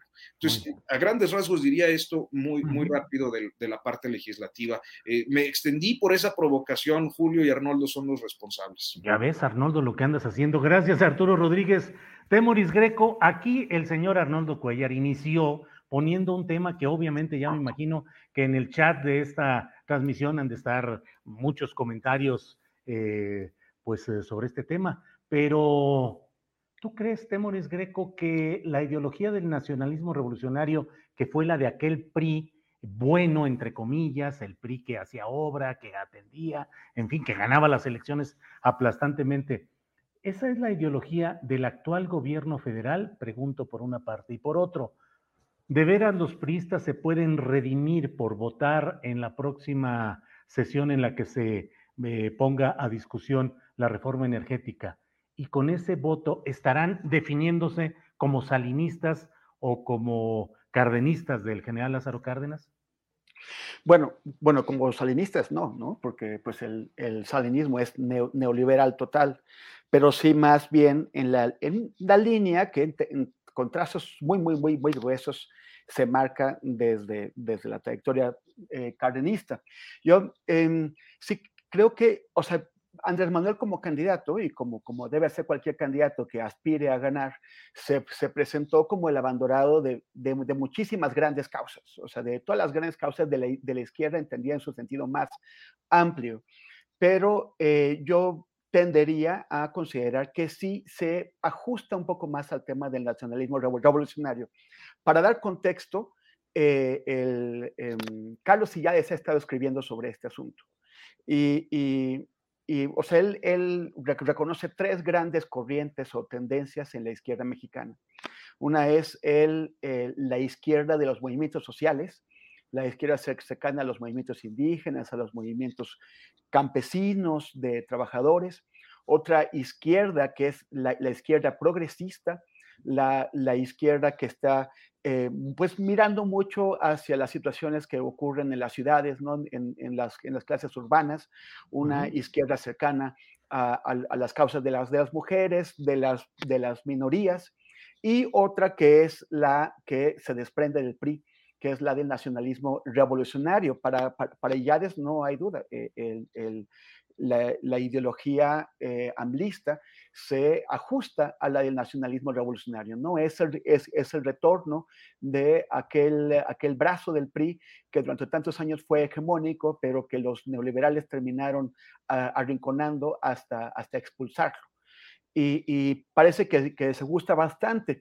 Eh, Andrés Manuel responde más a, estos, a estos términos y más o menos a los de la izquierda de los movimientos sociales, porque por un, por un lado esos movimientos encuentran que gran parte de sus bases se ven eh, em, digamos, eh, incorporadas al proyecto en la medida en que los programas asistencialistas eh, llegan a ellas repartiendo recursos, pero no tanto a la, a la hora en que muchos de esos movimientos también encuentran que los, los, los, viejos, sus viejos enemigos, los, los, los viejos poderes que, que, mantienen el poder o, o, o, su influencia en áreas, por ejemplo, de, los, de los grupos campesinos o, indígenas, pues siguen ahí vivitos y coleando y con la misma capacidad de presión que, que siempre. Y menos y, más divorciado está el proyecto Andrés Manuelista de esa izquierda progresista urbana. Eh, de esa manera también se explica que eh, una parte del voto de la, de la, Ciudad de México se haya eh, alejado de la izquierda por primera ocasión desde 1997. Bien, gracias, Temoris Greco. Arnoldo Cuellar, pues tenemos que regresar a las provocaciones y dime qué piensas de que el presidente de la República no haya anunciado que no va a ir a la entrega de la medalla Belisario Domínguez en el Senado por unas líneas que escribió la senadora Lili Telles. Por favor, Arnoldo. Pues yo básicamente interpreto que no quiere tomarse la foto junto a Monreal, ¿no? Porque no le iba a levantar la mano, pero dijo, no, me parece que López Obrador le saca mucha raja a ese tipo de, digo, si Lili Telles hiciera un numerito y todo, creo que eso no, no afectaría a López Obrador. Un, un sector muy radical del anti-López Obradorismo lo festejaría, y, pero no pasaría nada y él en cambio recibiría la defensa de, sus huestes y además no creo que fuese a hacer una crítica muy inteligente, no sé, no, no tengo idea, pero sí lo retomó rápido, lo ha reiterado, lo ha hecho un par de veces. La maestra Ifigenia merecería, con todo el respeto que dice tenerle, eh, su presencia ahí. Es, una, es un tema de Estado. Si algún eh, legislador de la oposición alterara eso, eh, bueno, pues estaría incurriendo en lo mismo que criticaron por años a los perredistas que le gritaban a Carlos Salinas de Gortari, no, notarían, denotarían desesperación. Entonces, no, como pretexto me parece insustancial. Arnoldo, y luego está esta imagen que están reproduciendo mucho ahora en las redes, donde se ve la, a, la ahora gobernadora de Campeche, Laida Sansores, eh, pues en un diálogo intenso con eh, Enrique Peña Nieto, pero finalmente sin perder las formas y sin que hubiera ningún tipo de agresión o de ofensa hasta donde recordamos ese episodio. O sea, el presidente, bueno, Enrique Peña Nieto, si es que fue realmente presidente, pero él parado ahí, escuchando lo que decía la senadora, con fuerza expresiva, pero sin ninguna falta de respeto, finalmente, Arnoldo. Sí, y la otra cosa es que era un presidente de, bajísima popularidad, que bueno, pues tenía que aguantar vara. López Obrador no lo es, es un presidente con popularidad alta. Era manejable, incluso si la amenaza fuese real y no nada más eh, un amago, ¿no?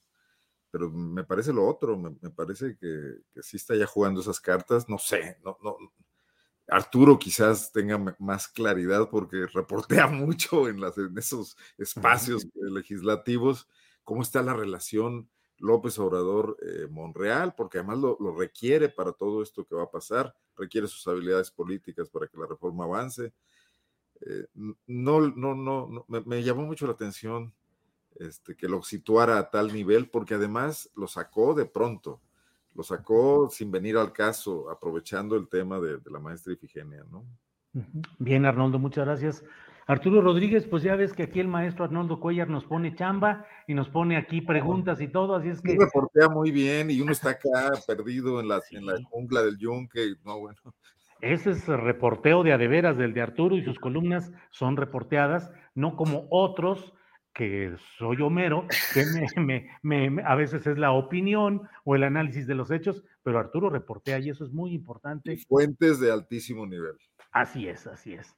Arturo, Gracias, me, da pena luego porque luego no, es tanto tampoco como que ande en las banqueteras, pero este, pues sí, mira, a mí no me, no me termina de, quedar claro, yo coincido con Arnoldo en que un desaguisado, un desplante en, una, en un evento tan solemne como la entrega de la medalla Belisario Domínguez, además a, a una mujer auténticamente admirable como doña Efigenia, digo, creo que los periodistas luego evitamos decir estas cosas pero eh, pues bueno, eh, cuando uno, por ejemplo, tiene sus primeras aproximaciones a la vida pública eh, y, recurre a, las memorias de cómo se construyó la corriente democrática, por ejemplo, ahí en la casa de Figenia, donde estaban Muñoz Ledo y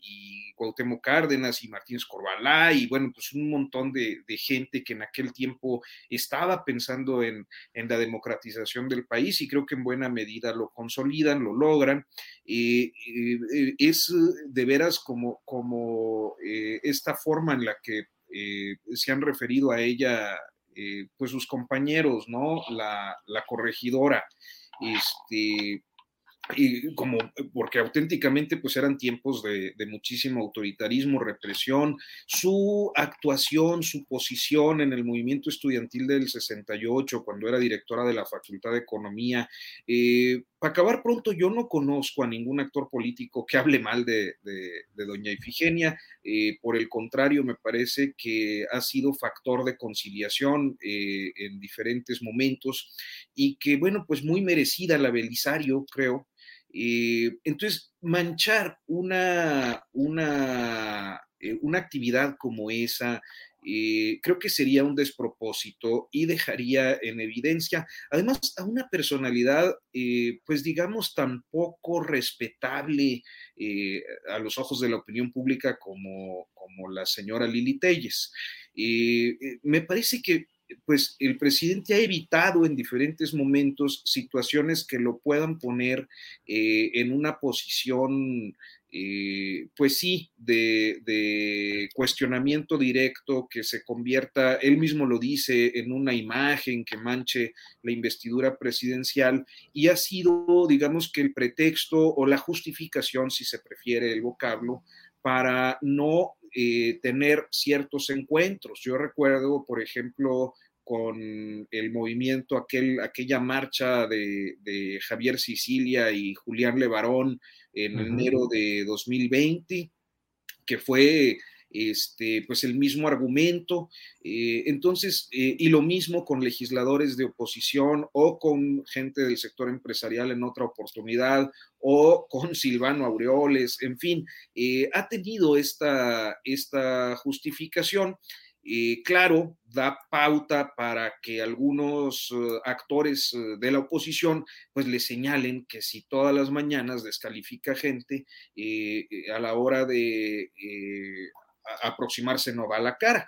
Pero bueno, al último, pues eh, eh, prevalece, yo creo que ya esta decisión será eh, irreversible y, honestamente no encuentro una, una, explicación más allá de la que él mismo ha dado para no asistir, porque además es conocido su afecto por, por, por Ifigenia Martínez, tanto que, bueno, pues la incluyó en los primeros lugares de las listas de senadores en 2018.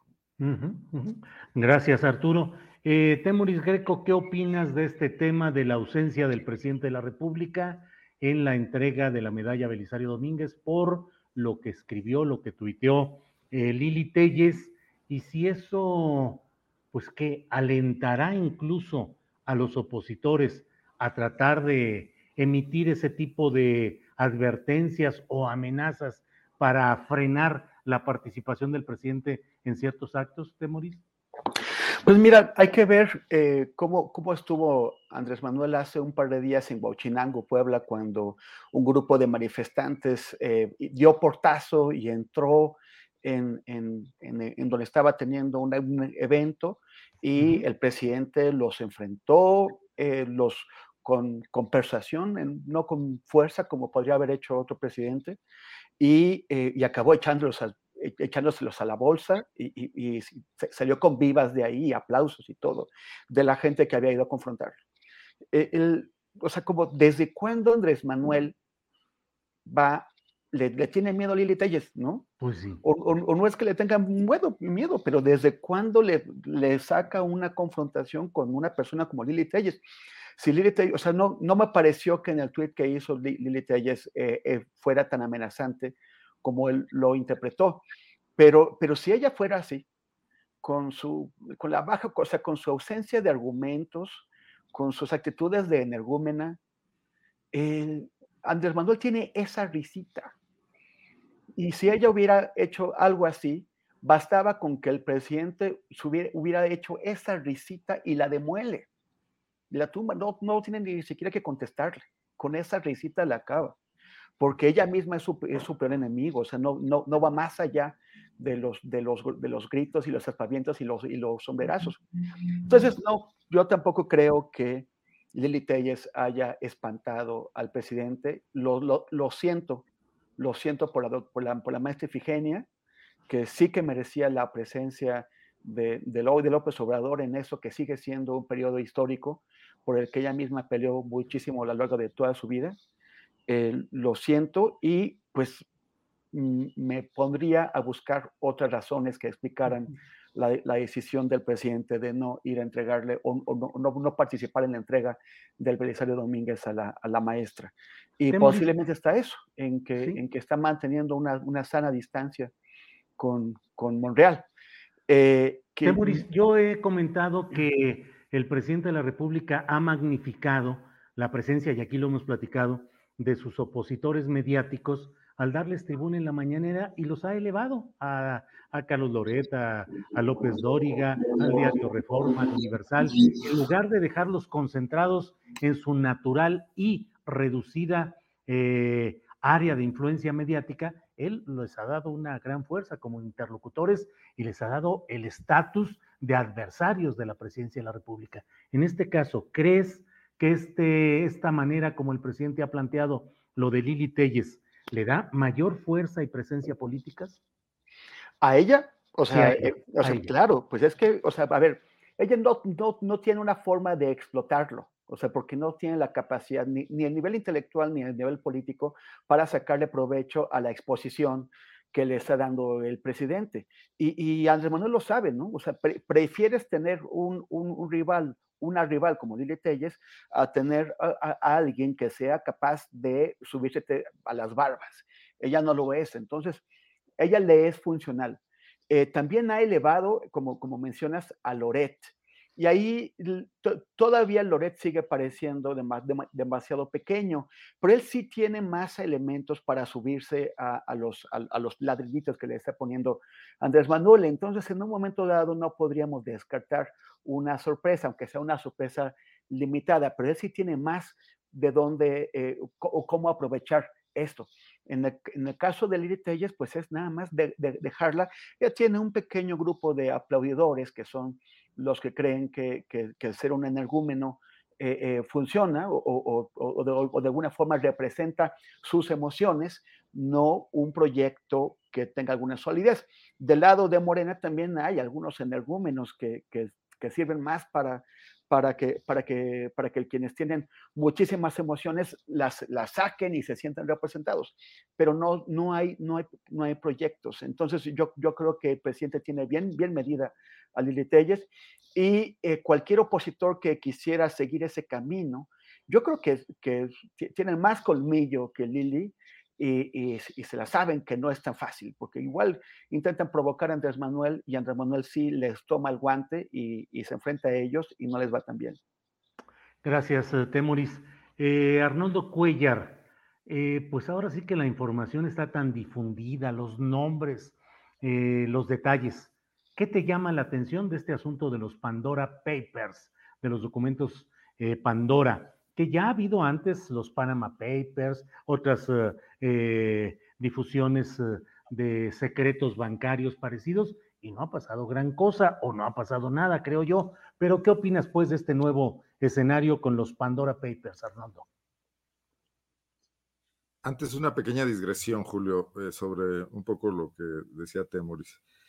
Eh, creo que López Obrador tiene una extraordinaria lectura, maquiavélica lectura. No, sé si le haga bien a la democracia mexicana, pero le hace mucho bien a su proyecto de, la oposición, de, de, sus opositores, de lo descompuestos que están sus opositores, y les inventa estos temas donde, bueno, basta ver que Loret ya participa en algunas encuestas como potencial precandidato presidencial, ¿no? Eh, eh, bueno, Lili Telles, aquí yo leía a un colega periodista de Guanajuato, editor de medios, que escribió un artículo diciendo Lili Telles para presidenta porque es muy valiente.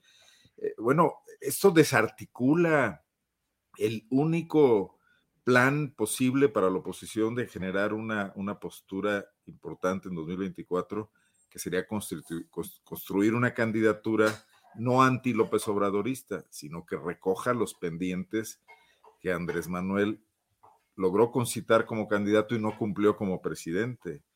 No esta postura reactiva y contraria, pero desde el momento en que a sus críticos periodísticos o parlamentarios, inmediatamente eh, al señalarlos en lo que tú dices para elevarlos, los convierte en opciones, pues descoloca a un Enrique de la Madrid. Bueno, Marco Cortés salió con esta lista de todos los gobernadores habidos por haber para ver si salía por ahí algún milagro y nomás no sale. Entonces, López Obrador tiene una parte importante de su agenda discursiva concentrada en dispersar, en confundir, en hacer una contrainteligencia política hacia el bloque opositor, independientemente de las maniobras estas parlamentarias de las que hablábamos hace rato. sí me parece importante hacerlo notar. Eh, desde luego, pues la culpa no, no es de él, sino de los que incurren en esa provocación hablando de, lo mismo. Bueno, ya entrando a tu pregunta, mira, sí me, sí me parece que hay ahí un, dato hacia el que deberíamos de voltear, sin demeritar en absoluto la construcción de un, un consorcio periodístico global, de medios de comunicación acreditados, de historias importantísimas, si el rey de España y si los presidentes de Chile y de Colombia y el pobre ingeniero Arganis que dicen que lo defraudaron con sus tres millones de pesos, etcétera. Eh, que bueno, me parecen muy pobres las historias mexicanas. Lo de, lo de Bartlett ya lo sabíamos. Este, bueno, que compre un avión eh, la señora eh, Aramburu Zavala, pues no le extraña a nadie, ¿no? Bueno, pues pero, pero me parece que quien está soltando dosificadamente esta información, estos papers, también está persiguiendo algo de lo que los periodistas no sabemos, ¿no? Si es un nuevo orden económico internacional, una reorganización fiscal, pues no lo podemos saber. Yo el otro día, el periodismo de investigación también tendría que estar sometido a una discusión eh, ¿Cuáles son las fuentes? Sobre sus fuentes de financiamiento. Y, no, bueno. Fuentes informativas. Sí, eh, dejaría de lado de momento las fuentes de financiamiento, dejaría de lado estas, estos paquetes de información que llegan de algún lado, que no obedecen a consultas de transparencia, aquí un periodista eh, hackeó alguna cuestión, sino que alguien llegó. El otro día leí en el periódico El País, el acreditado periódico El País, tan mal querido por el presidente, un recuento de, su, se cumplieron años de aquella investigación sobre los fraudes del Partido Popular y su financiamiento ilegal.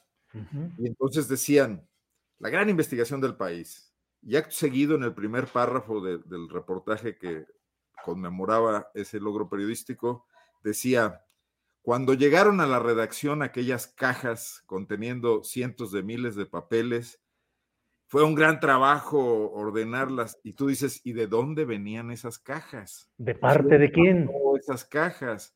Porque desde el periódico más chiquito de Tinguindín hasta el país, cuando alguien te suelta un documento a ti, periodista, para que tú vayas y, y presentes una investigación, ahí hay una intención. Y a veces, por ser acríticos, por ganarnos la nota, perdemos de vista eso y nos convertimos también en recaderos no demerito en absoluto toda la información que está surgiendo, a mí me parece muy importante. También coincido en que han pasado, por lo menos en México, muy pocas cosas derivadas de estas, de estas grandes filtraciones por la debilidad de nuestras instituciones. Bueno, si nos la hemos pasado aquí discutiendo la enorme incompetencia del fiscal Gertz, pues ¿qué, qué, qué, qué, paso se va a dar para que alguien pague sus impuestos, caiga a la cárcel, declare el avión, este, en ese, no, no veo por dónde. Si a Lozoya, que lo tienen ahí encerrado tomando vinos caros, digo, encerrado en su casa. En su casa. No logran sacarle ni siquiera información de calidad para poder este, agarrar a Naya en una buena. Pues no, no, mucho ruido y pocas nueces, Julio, diría al final, ¿no? Lozoya torturado con raciones de vino tinto de máxima calidad y con cortes. Así es, y con cortes de carne y una vida placentera. Arturo Rodríguez, me parece que Arnoldo, hoy, hoy digo, hoy, hoy está eh, desatado Arnoldo poniendo los temas y todo. Eh, ¿Qué hacer un periodista cuando te llega filtraciones? Filtraciones obedecen a un sentido político. El político que quiere denunciar al contrario, que quiere provocar la caída de, de determinada persona. Es decir, las filtraciones nunca vienen carentes de intenciones políticas. ¿Qué debe hacer el periodista ahí, Arturo? Mira, yo creo que es una eh, eh, ecuación muy sencilla, al menos lo es para mí. Yo creo que todos tenemos eh, determinados principios éticos, ¿no? Que nos llevan a, actuar de una forma o de otra. Yo lo que creo es que efectivamente uno como periodista sabe que no hay filtraciones desinteresadas, que cualquier filtración que te llega de información, pues es eh, objeto o es producto de un interés específico y ese interés puede eh, eh, ser desde el más legítimo, aquel que pretende denunciar algo que es indeseable desde el ámbito donde se desempeña, como también en el caso de las empresas, pues eh, para perjudicar a un competidor, en el caso de los políticos, para perjudicar a un grupo político. Y yo creo que uno parte, como en todo trabajo periodístico, de una divisa central, que es el interés público lo que al periodista le corresponde es revelar aquello que es de interés público. Y cuando uno recibe una filtración, eh, el primer aspecto que uno tiene que evaluar es si el asunto es de interés público. Y un segundo aspecto tiene que ver con la calidad de la información y la posibilidad de corroborarla. Me parece que en este caso de, las diferentes iniciativas eh, globales que se han dado para este tipo de proyectos, Panama Papers, Bahamas Leaks, eh, no me acuerdo cómo se llamó el otro, este es el cuarto, me parece, que tiene que ver con las estructuras offshore y las estructuras financieras, eh, pues hay un principio de interés público en el que existe una coincidencia internacional eh, es de interés público, y por una parte, saber quiénes y, cómo operan las estructuras offshore que permiten evitar el pago de impuestos y de cargas fiscales, aun cuando sean estructuras eh, relativamente estándar dentro de las operaciones empresariales y que nos eh, lleven a pensar en muchos casos que no implican necesariamente problemas de legalidad, pero sí problemas de eh, eh, pues, eh, interés público porque a final de cuentas, a lo que nos queda claro a la mayoría de los mexicanos, sobre todo aquellos que pues no eh, nos encontramos como en esos, hoy veía la, que además me quiero referir en un momento al caso del senador Guadiana, porque hoy descalificó eh, un trabajo mío dando datos que vienen en la nota y, lo quiero mencionar eh, en, en, algún momento, a ver si en el, en el final Sí. Pero eh, esas cantidades millonarias que observamos, pues son inaccesibles para la mayoría de los ciudadanos en el mundo y naturalmente en el caso de México, que, es el que nos ocupa. Pero nosotros, los que ganamos menos, los que nos encontramos en una situación no de privilegio y sí de trabajo esforzado para poder pues eh, tener eh, los satisfactores inmediatos para uno y para la familia, pues no, no deja de ser un tema auténticamente ofensivo que eh, esta gente ganando tantísimo dinero sea capaz de buscar los recovecos legales para no pagar impuestos. Yo sé, insisto, que quizás en muchos casos se trata de estructuras estándar que no son eh, necesariamente ilegales, pero que sí me parece interesante verlas desde el interés público, eh, en especial cuando los colegas han sometido esta filtración a los procesos de verificación y de reporteo más pues exhaustivos para que se generen piezas periodísticas que eh, pues resulten eh, interesantes de leer, atractivas y nos permitan también, también conocer a quienes se valen de estos esquemas. Entonces, pues yo, pensaría eso, Julio. Es decir, la, filtración en sí misma no es mala. Creo que depende de esos dos factores, el interés público por una parte y por otra el proceso de verificación y de ampliación de la información en su caso. Gracias, Arturo Rodríguez, director de Notas sin Pauta. Vamos con Temoris Greco. Temoris, ¿qué opinas de este tema de los eh, Pandora Papers con sus antecedentes, eh, Bahamas Leaks, eh, Panamá Papers, en fin, lo del Banco de Andorra? En fin, ¿qué opinas sobre este tema? Y no sé, en particular sobre qué uso debe dar un periodista de las filtraciones que recibe y que pues indudablemente tienen una intencionalidad política. Bueno, el, que le faltaba aquí al, querido Arturo era el Paradise Papers, que es eh, el otro, la, otra filtración importante. Y hay antecedentes, ¿no? Hay una, la de, eh, ustedes se acuerdan de un funcionario de un, de un, banco suizo que, que, en algún momento decidió romper con el banco. El banco se llama Julius Baer, el funcionario no me acuerdo, pero es uno de los principales bancos suizos. Reveló documentos y ahí nos, nos enteramos que tenían que, ese banco guarda dinero de, dictadores, de gente que ha cometido nobles masacres y de, nada menos que del responsable directo, operador de la, de la guerra sucia en México, el, entonces coronel, luego, general la Cosa Chaparro. Y ahí tenía millones de dólares guardaditos eh, el tipo, ¿no? Y, así ha habido varios. Yo creo que si, que si te cae una filtración, necesariamente tienes que preguntarte por qué y a quién sirve. Pero también, como dice Arturo, pues está, a ver, eso de interés público eh, eh, es, es, es, sólido lo que me están dando. En el, en el caso de, de, de, este escándalo de los, de, los Pandora Papers, eh, pues son, este es un consorcio internacional con los mejores periodistas de investigación del mundo. Y no, no dudo que hayan tenido discusiones sobre cuál es el objetivo de esta filtración, para qué sirve, qué papel pueden, pueden cumplir ellos.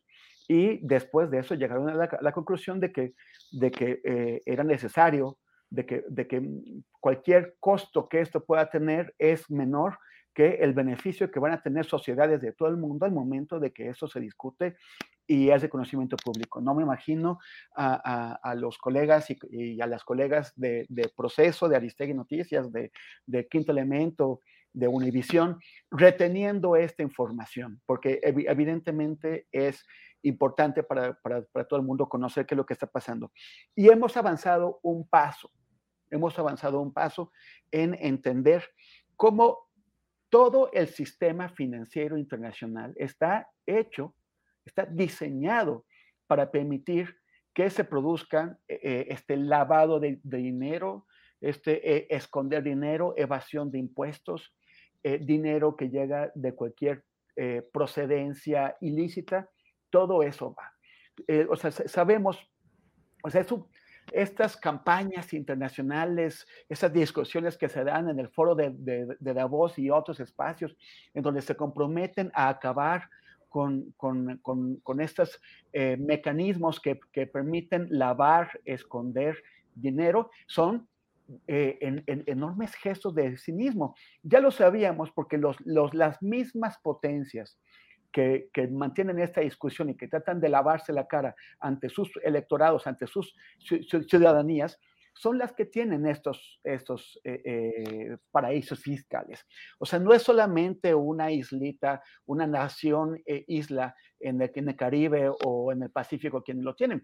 Estados Unidos tiene Guam, tiene las Islas Vírgenes, tiene Delaware, uno de los estados, tiene eh, eh, eh, Nevada. O sea, los paraísos fiscales están adentro de Estados Unidos, como están adentro del Reino Unido, que tiene las Islas del Canal y tiene Gibraltar, China tiene Hong Kong y Macao, la Unión Europea tiene Luxemburgo, Liechtenstein, Andorra, o sea, es Mónaco, o sea, ellos mismos tienen los, los paraísos fiscales. Suiza tiene Suiza, Entonces, eh, o sea, entonces ya, ya vemos que las mismas instituciones que cada año se comprometen en que van a combatir todos estos mecanismos como el Citibank, eh, HSBC, eh, eh, Goldman Sachs, estas instituciones son las mismas que son los grandes operadores de, de, de estos lavado y escondite.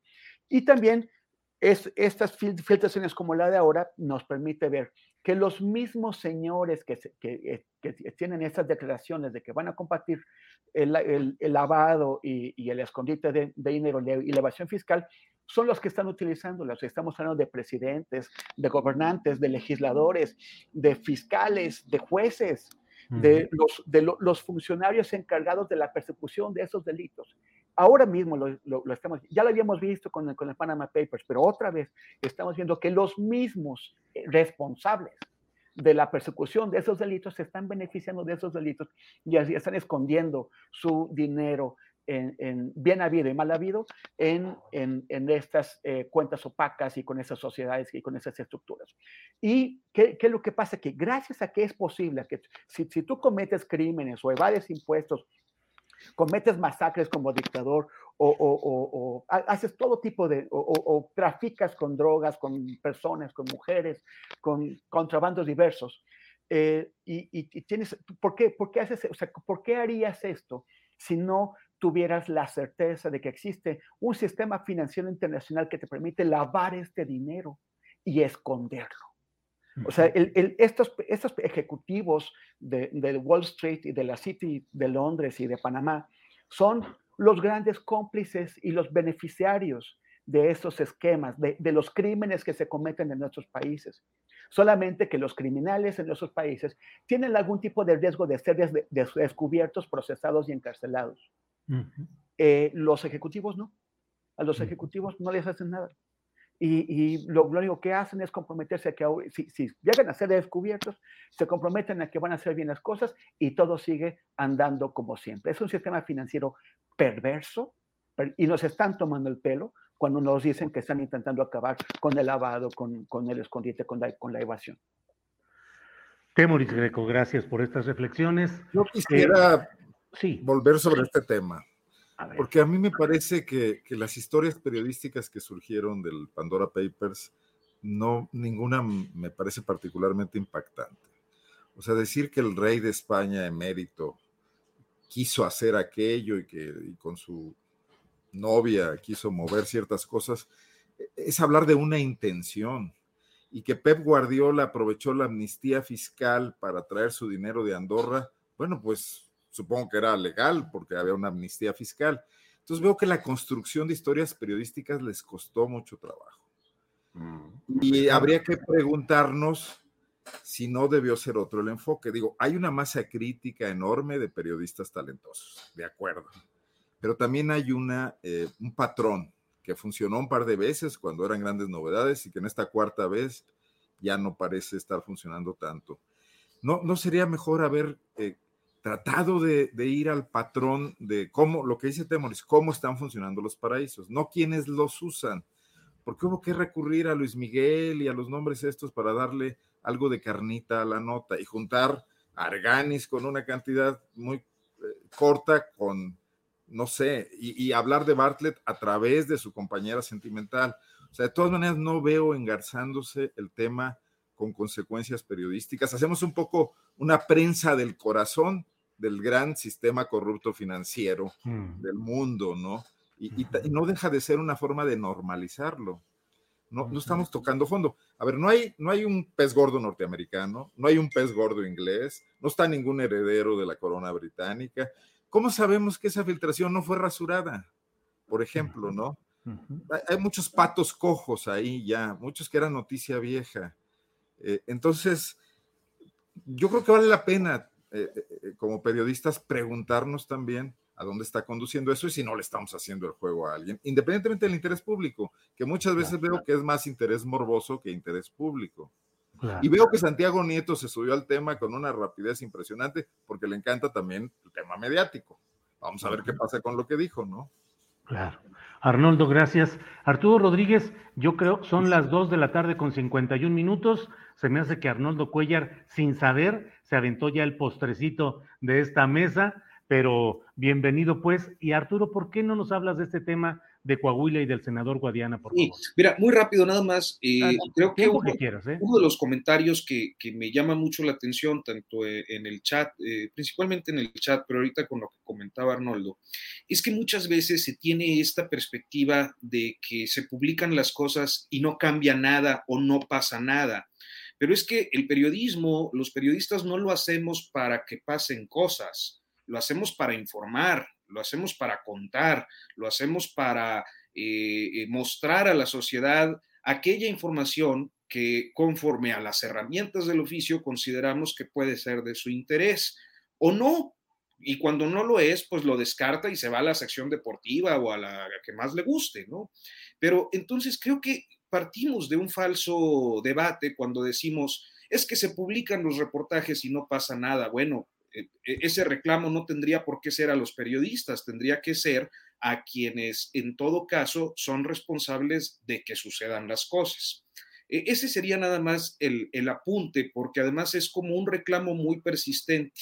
Y al menos eh, esta idea de que el periodismo es para informar y es para contar lo que está ocurriendo o aquello que es trascendente para todos, pues es eh, justamente la forma en la que luego en proceso se nos decían las cosas con don Julio y especialmente Leñero, que era el que tenía esta, esta frase de manera muy eh, destacada.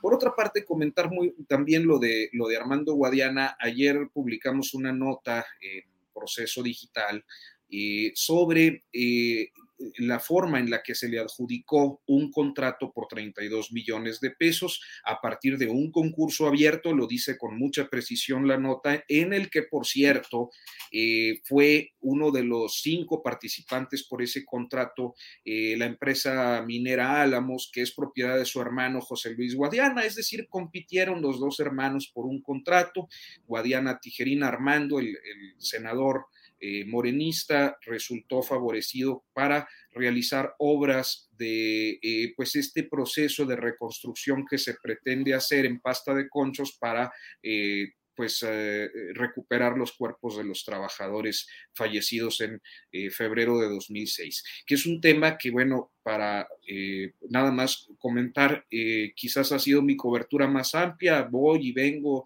sobre el asunto desde el 19 de febrero de 2006 hasta el día de hoy. Entonces lo conozco más o menos bien, el, tema de la, la minería del carbón. Y bueno, en ese sentido, el día de hoy el, senador Guadiana dio una conferencia de prensa, de una serie de descalificaciones a, proceso y dijo que no fue una adjudicación directa, que había sido una licitación. Entonces, eh, me parece muy irresponsable que, trate de manipular así la discusión, porque no dice la nota que haya sido una adjudicación directa y, tampoco fue una licitación, fue un concurso abierto y lo dice con mucha precisión.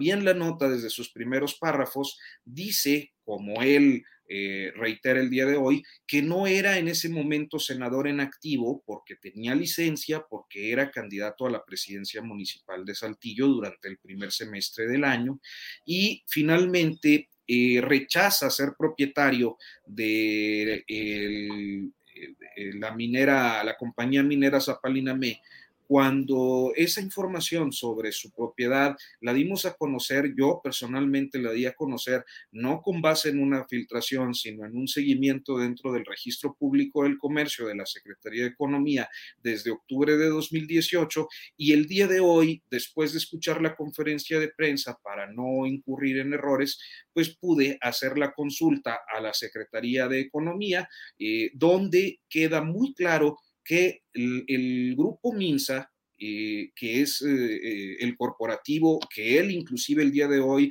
admite como de su propiedad para justificarlo de los Pandora Papers y, y, hasta da un informe ahí largo de los ingresos que ha tenido, pues tiene como una de sus subsidiarias a la compañía minera Zapaliname, esta empresa que consiguió un contrato con la Comisión Federal de Electricidad. Entonces, nada más quise hacer estas precisiones aprovechando el espacio. Ya eh, mi colega Nelly San Martín creo que pues le ha dado seguimiento a este asunto, fue quien hizo el cuestionamiento el día de hoy en el Senado y, pues hizo la nota correspondiente con, con estos datos también, este, pero que me parece eh, importante porque sí considero que es muy injusto cuando uno presenta una información perfectamente documentada y te tildan de mentiroso sin más, atribuyendo eh, un tema político de fondo o bueno, este tipo de situaciones que ya conocemos como en una imitación bastante mediocre, por cierto, de lo que hace el presidente por las mañaneras, eh, pues algunos políticos morenistas intentan hacer como lo ha hecho Armando Santana Guadiana el día de hoy en el Senado. Bien, gracias Arturo Rodríguez. Temoris Greco, son las 2 de la tarde con 57 minutos, así es que ya estamos en el final del programa. Te toca cerrar con la reflexión, comentario, lo que tú desees hacer, por favor, Temoris. Pues me, me, parece muy, muy importante lo que, lo que está diciendo Arturo sobre el senador Guadiana. Ojalá, Julio, eh, recorten esta parte de lo, que, de lo que dijo Arturo para que, para que se convierta en una respuesta y podamos eh, impulsarla en, en redes sociales porque, porque sí, ese tipo de, gestos de, cinismo, de, responder a otras, de pretender que te dijeron otra cosa y hacer como que respondes a ello, o sea, que son básicamente bombas de humo y engaños, eh, hay, que, hay que exhibirlos. Y para cerrar, este, bueno, voy, voy a lo del viernes pasado cuando la Comisión para la Verdad de, de Caso Ayotzinapa difundió dos conversaciones eh, hay, hay, muchos, hay muchos puntos al respecto, pero uno de ellos es el del espionaje. O sea, a ver, o sea, claro que está el tema de por qué el ejército eh, guardó esta información durante tanto tiempo sin entregarla a los investigadores. O sea, ¿qué es lo que estaba haciendo? O sea, ¿por qué? O sea, ¿cómo se justifica que el ejército haya, eh, se haya reservado, se haya guardado, haya escondido información fundamental para entender qué es lo que pasó esa noche? O sea, es, otro de muchísimos indicios de que el ejército mexicano se ha negado a colaborar. Pero bueno, dando, yendo un paso más allá, había un espionaje, una intercepción de comunicaciones que estaba realizando el ejército mexicano, según eh, eh, lo, que, lo, que, lo que se ha informado, a, a, un, a un policía municipal y a unos presuntos delincuentes. Eh, ¿cuántas más de esas comunicaciones eh, interceptó que sean de, utilidad para resolver el caso Iguala? Pero también, ¿por qué estaba el ejército mexicano interceptando comunicaciones? Legalmente el ejército mexicano no puede interceptar comunicaciones. Si hubiera algún tipo de intercepción legal, la única forma es, o sea, la tienen que hacer policías civiles, investigadores, por orden de un juez. Tendría que haber una causa presentada. O sea, tendrían que explicarle al juez qué clase de investigación están haciendo, por lo cual es necesario que autorice estas, esta intercepción de comunicaciones. Entonces, si no la hizo el, ejército mexicano, ¿quién la hizo? ¿Y por orden de qué juez? ¿Qué clase de trabajo estaban haciendo? O sea, aquí se, se, arma, o sea, ¿a quién más están vigilando? O sea, realmente a cualquier policía municipal, a cualquier presunto delincuente, eh, solamente en Iguala, en otras partes del estado de Guerrero, en otras partes del país. ¿Por qué el ejército tiene acceso a, estos si su eh, intervención en seguridad pública es de apoyo, no es de investigación? Entonces, ¿qué, tanto más está averiguando el ejército de esta forma? ¿En, qué, otro tipo de, informaciones de ciudadanos privados está poniendo sus manos? ¿Quién más está haciendo estos, espionajes? Volvemos al, tema en el que hemos estado insistiendo ya desde el 2017, desde que se conoció el escándalo Pegasus. Hay un descontrol completo en, las, en, el, en, el, uso de aparatos de intercepción de comunicaciones, que es Pegasus, ese software israelí, pero no solamente Pegasus, hay una compañía italiana que se llama Hacking Team y hay otras compañías de varios países que están vendiendo sus sus sistemas de intercepción de comunicaciones en México. Y lo compra cualquiera. Ya e, ellos dicen, solamente se, lo vendemos a autoridades gubernamentales. Pero las autoridades gubernamentales muchas veces son los mismos grupos de criminales y, de, delincuentes. Y cuando un funcionario deja su función en el, en, eh, en el sistema público, ¿qué es lo que pasa? O sea, no, no sabemos todavía qué pasó con Pegasus dijeron, ah, lo desinstalamos de los aparatos de la, de la, de, la PGR o de la hora fiscalía. ¿En verdad eso ocurrió? Eh, eh, ¿qué, ¿Qué garantías tenemos? No existen. Entonces tenemos un ejército que reconoce que está interviniendo comunicaciones de civiles. Tenemos intercepciones de comunicaciones que no están respaldadas, o al menos públicamente, por la orden de un, de un juez. Y tenemos un problema generalizado. O sea, esto es es un escándalo al que no le queremos entrar. Hay un órgano de control del Congreso, pero ese órgano no tiene dientes, no puede forzar a las agencias de inteligencia a, explicarles qué es lo que están haciendo sus agentes, ni qué, procesos se están realizando. Eh, y, el, peligro de que no solamente se use con objetivos políticos este espionaje, sino con objetivos criminales para saber qué es lo que la gente tiene, en dónde, cómo, y, cuáles son sus vulnerabilidades. Temoris, pues eh, muchas gracias por, tus reflexiones. Arnoldo Cuellar, gracias por tus reflexiones y por la agenda que pusiste en esta ocasión. Para la otra yo me integro de comentarista y tú vas tirando las bolas, que hoy estuvo muy bien para estar bateando y para estar eh, sacando adelante. Gracias, Arnoldo. Siempre un gusto, Julio. Gracias, Temoris, es, es, la coagulización del, del programa. Pues sí, gracias, Temoris. Arturo Rodríguez, muchas gracias como siempre. Los coahuilenses somos mayoría, Temoris, en esta Así es. Un gusto, Arturo, Temoris y Julio, muchísimas gracias como siempre. Bien, eh, Temoris Greco, gracias. Tú siempre das tus eh, eh, datos cibernéticos para quienes te desean seguir. Sí, bueno, lo primero, disculparme por la, por la llegada tarde, llegué con la lengua de fuera así. Qué, bueno que hablaron Arnoldo y Arturo y eso me permitió recuperar un poquito. Pero, este, pero eh, disculpas, muchas gracias como siempre. Un gustazo conversar con, con, los tres, Julio, eh, Arnoldo y Arturo. Y, este, y ya algún día sonoriza, chihuahuizaremos la, la conversación también. Bueno, pues muchas gracias. Gracias. Ah, bueno, sí.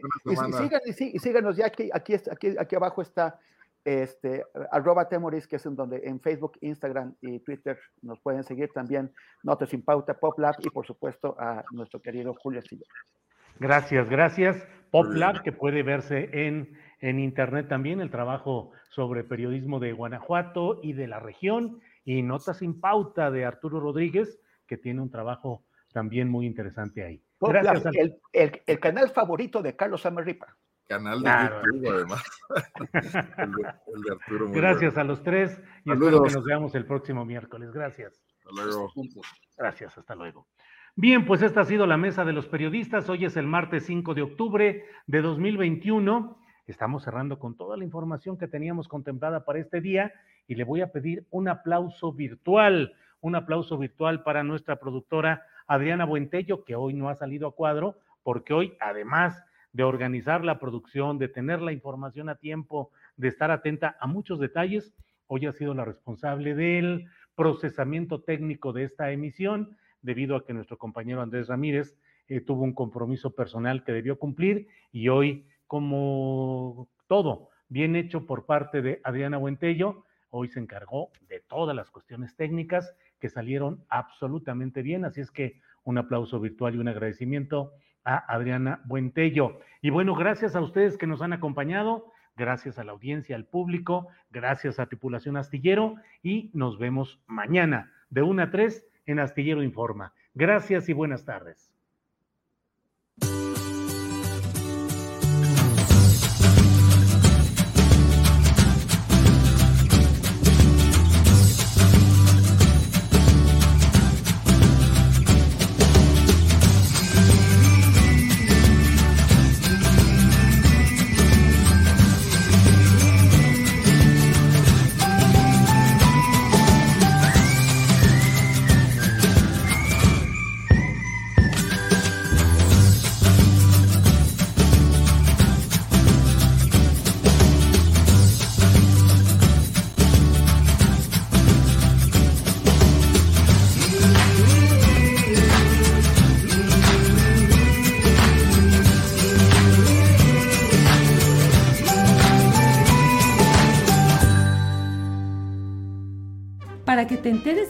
Noticiero, suscríbete y dale follow en Apple, Spotify, Amazon Music, Google o donde sea que escuches podcast.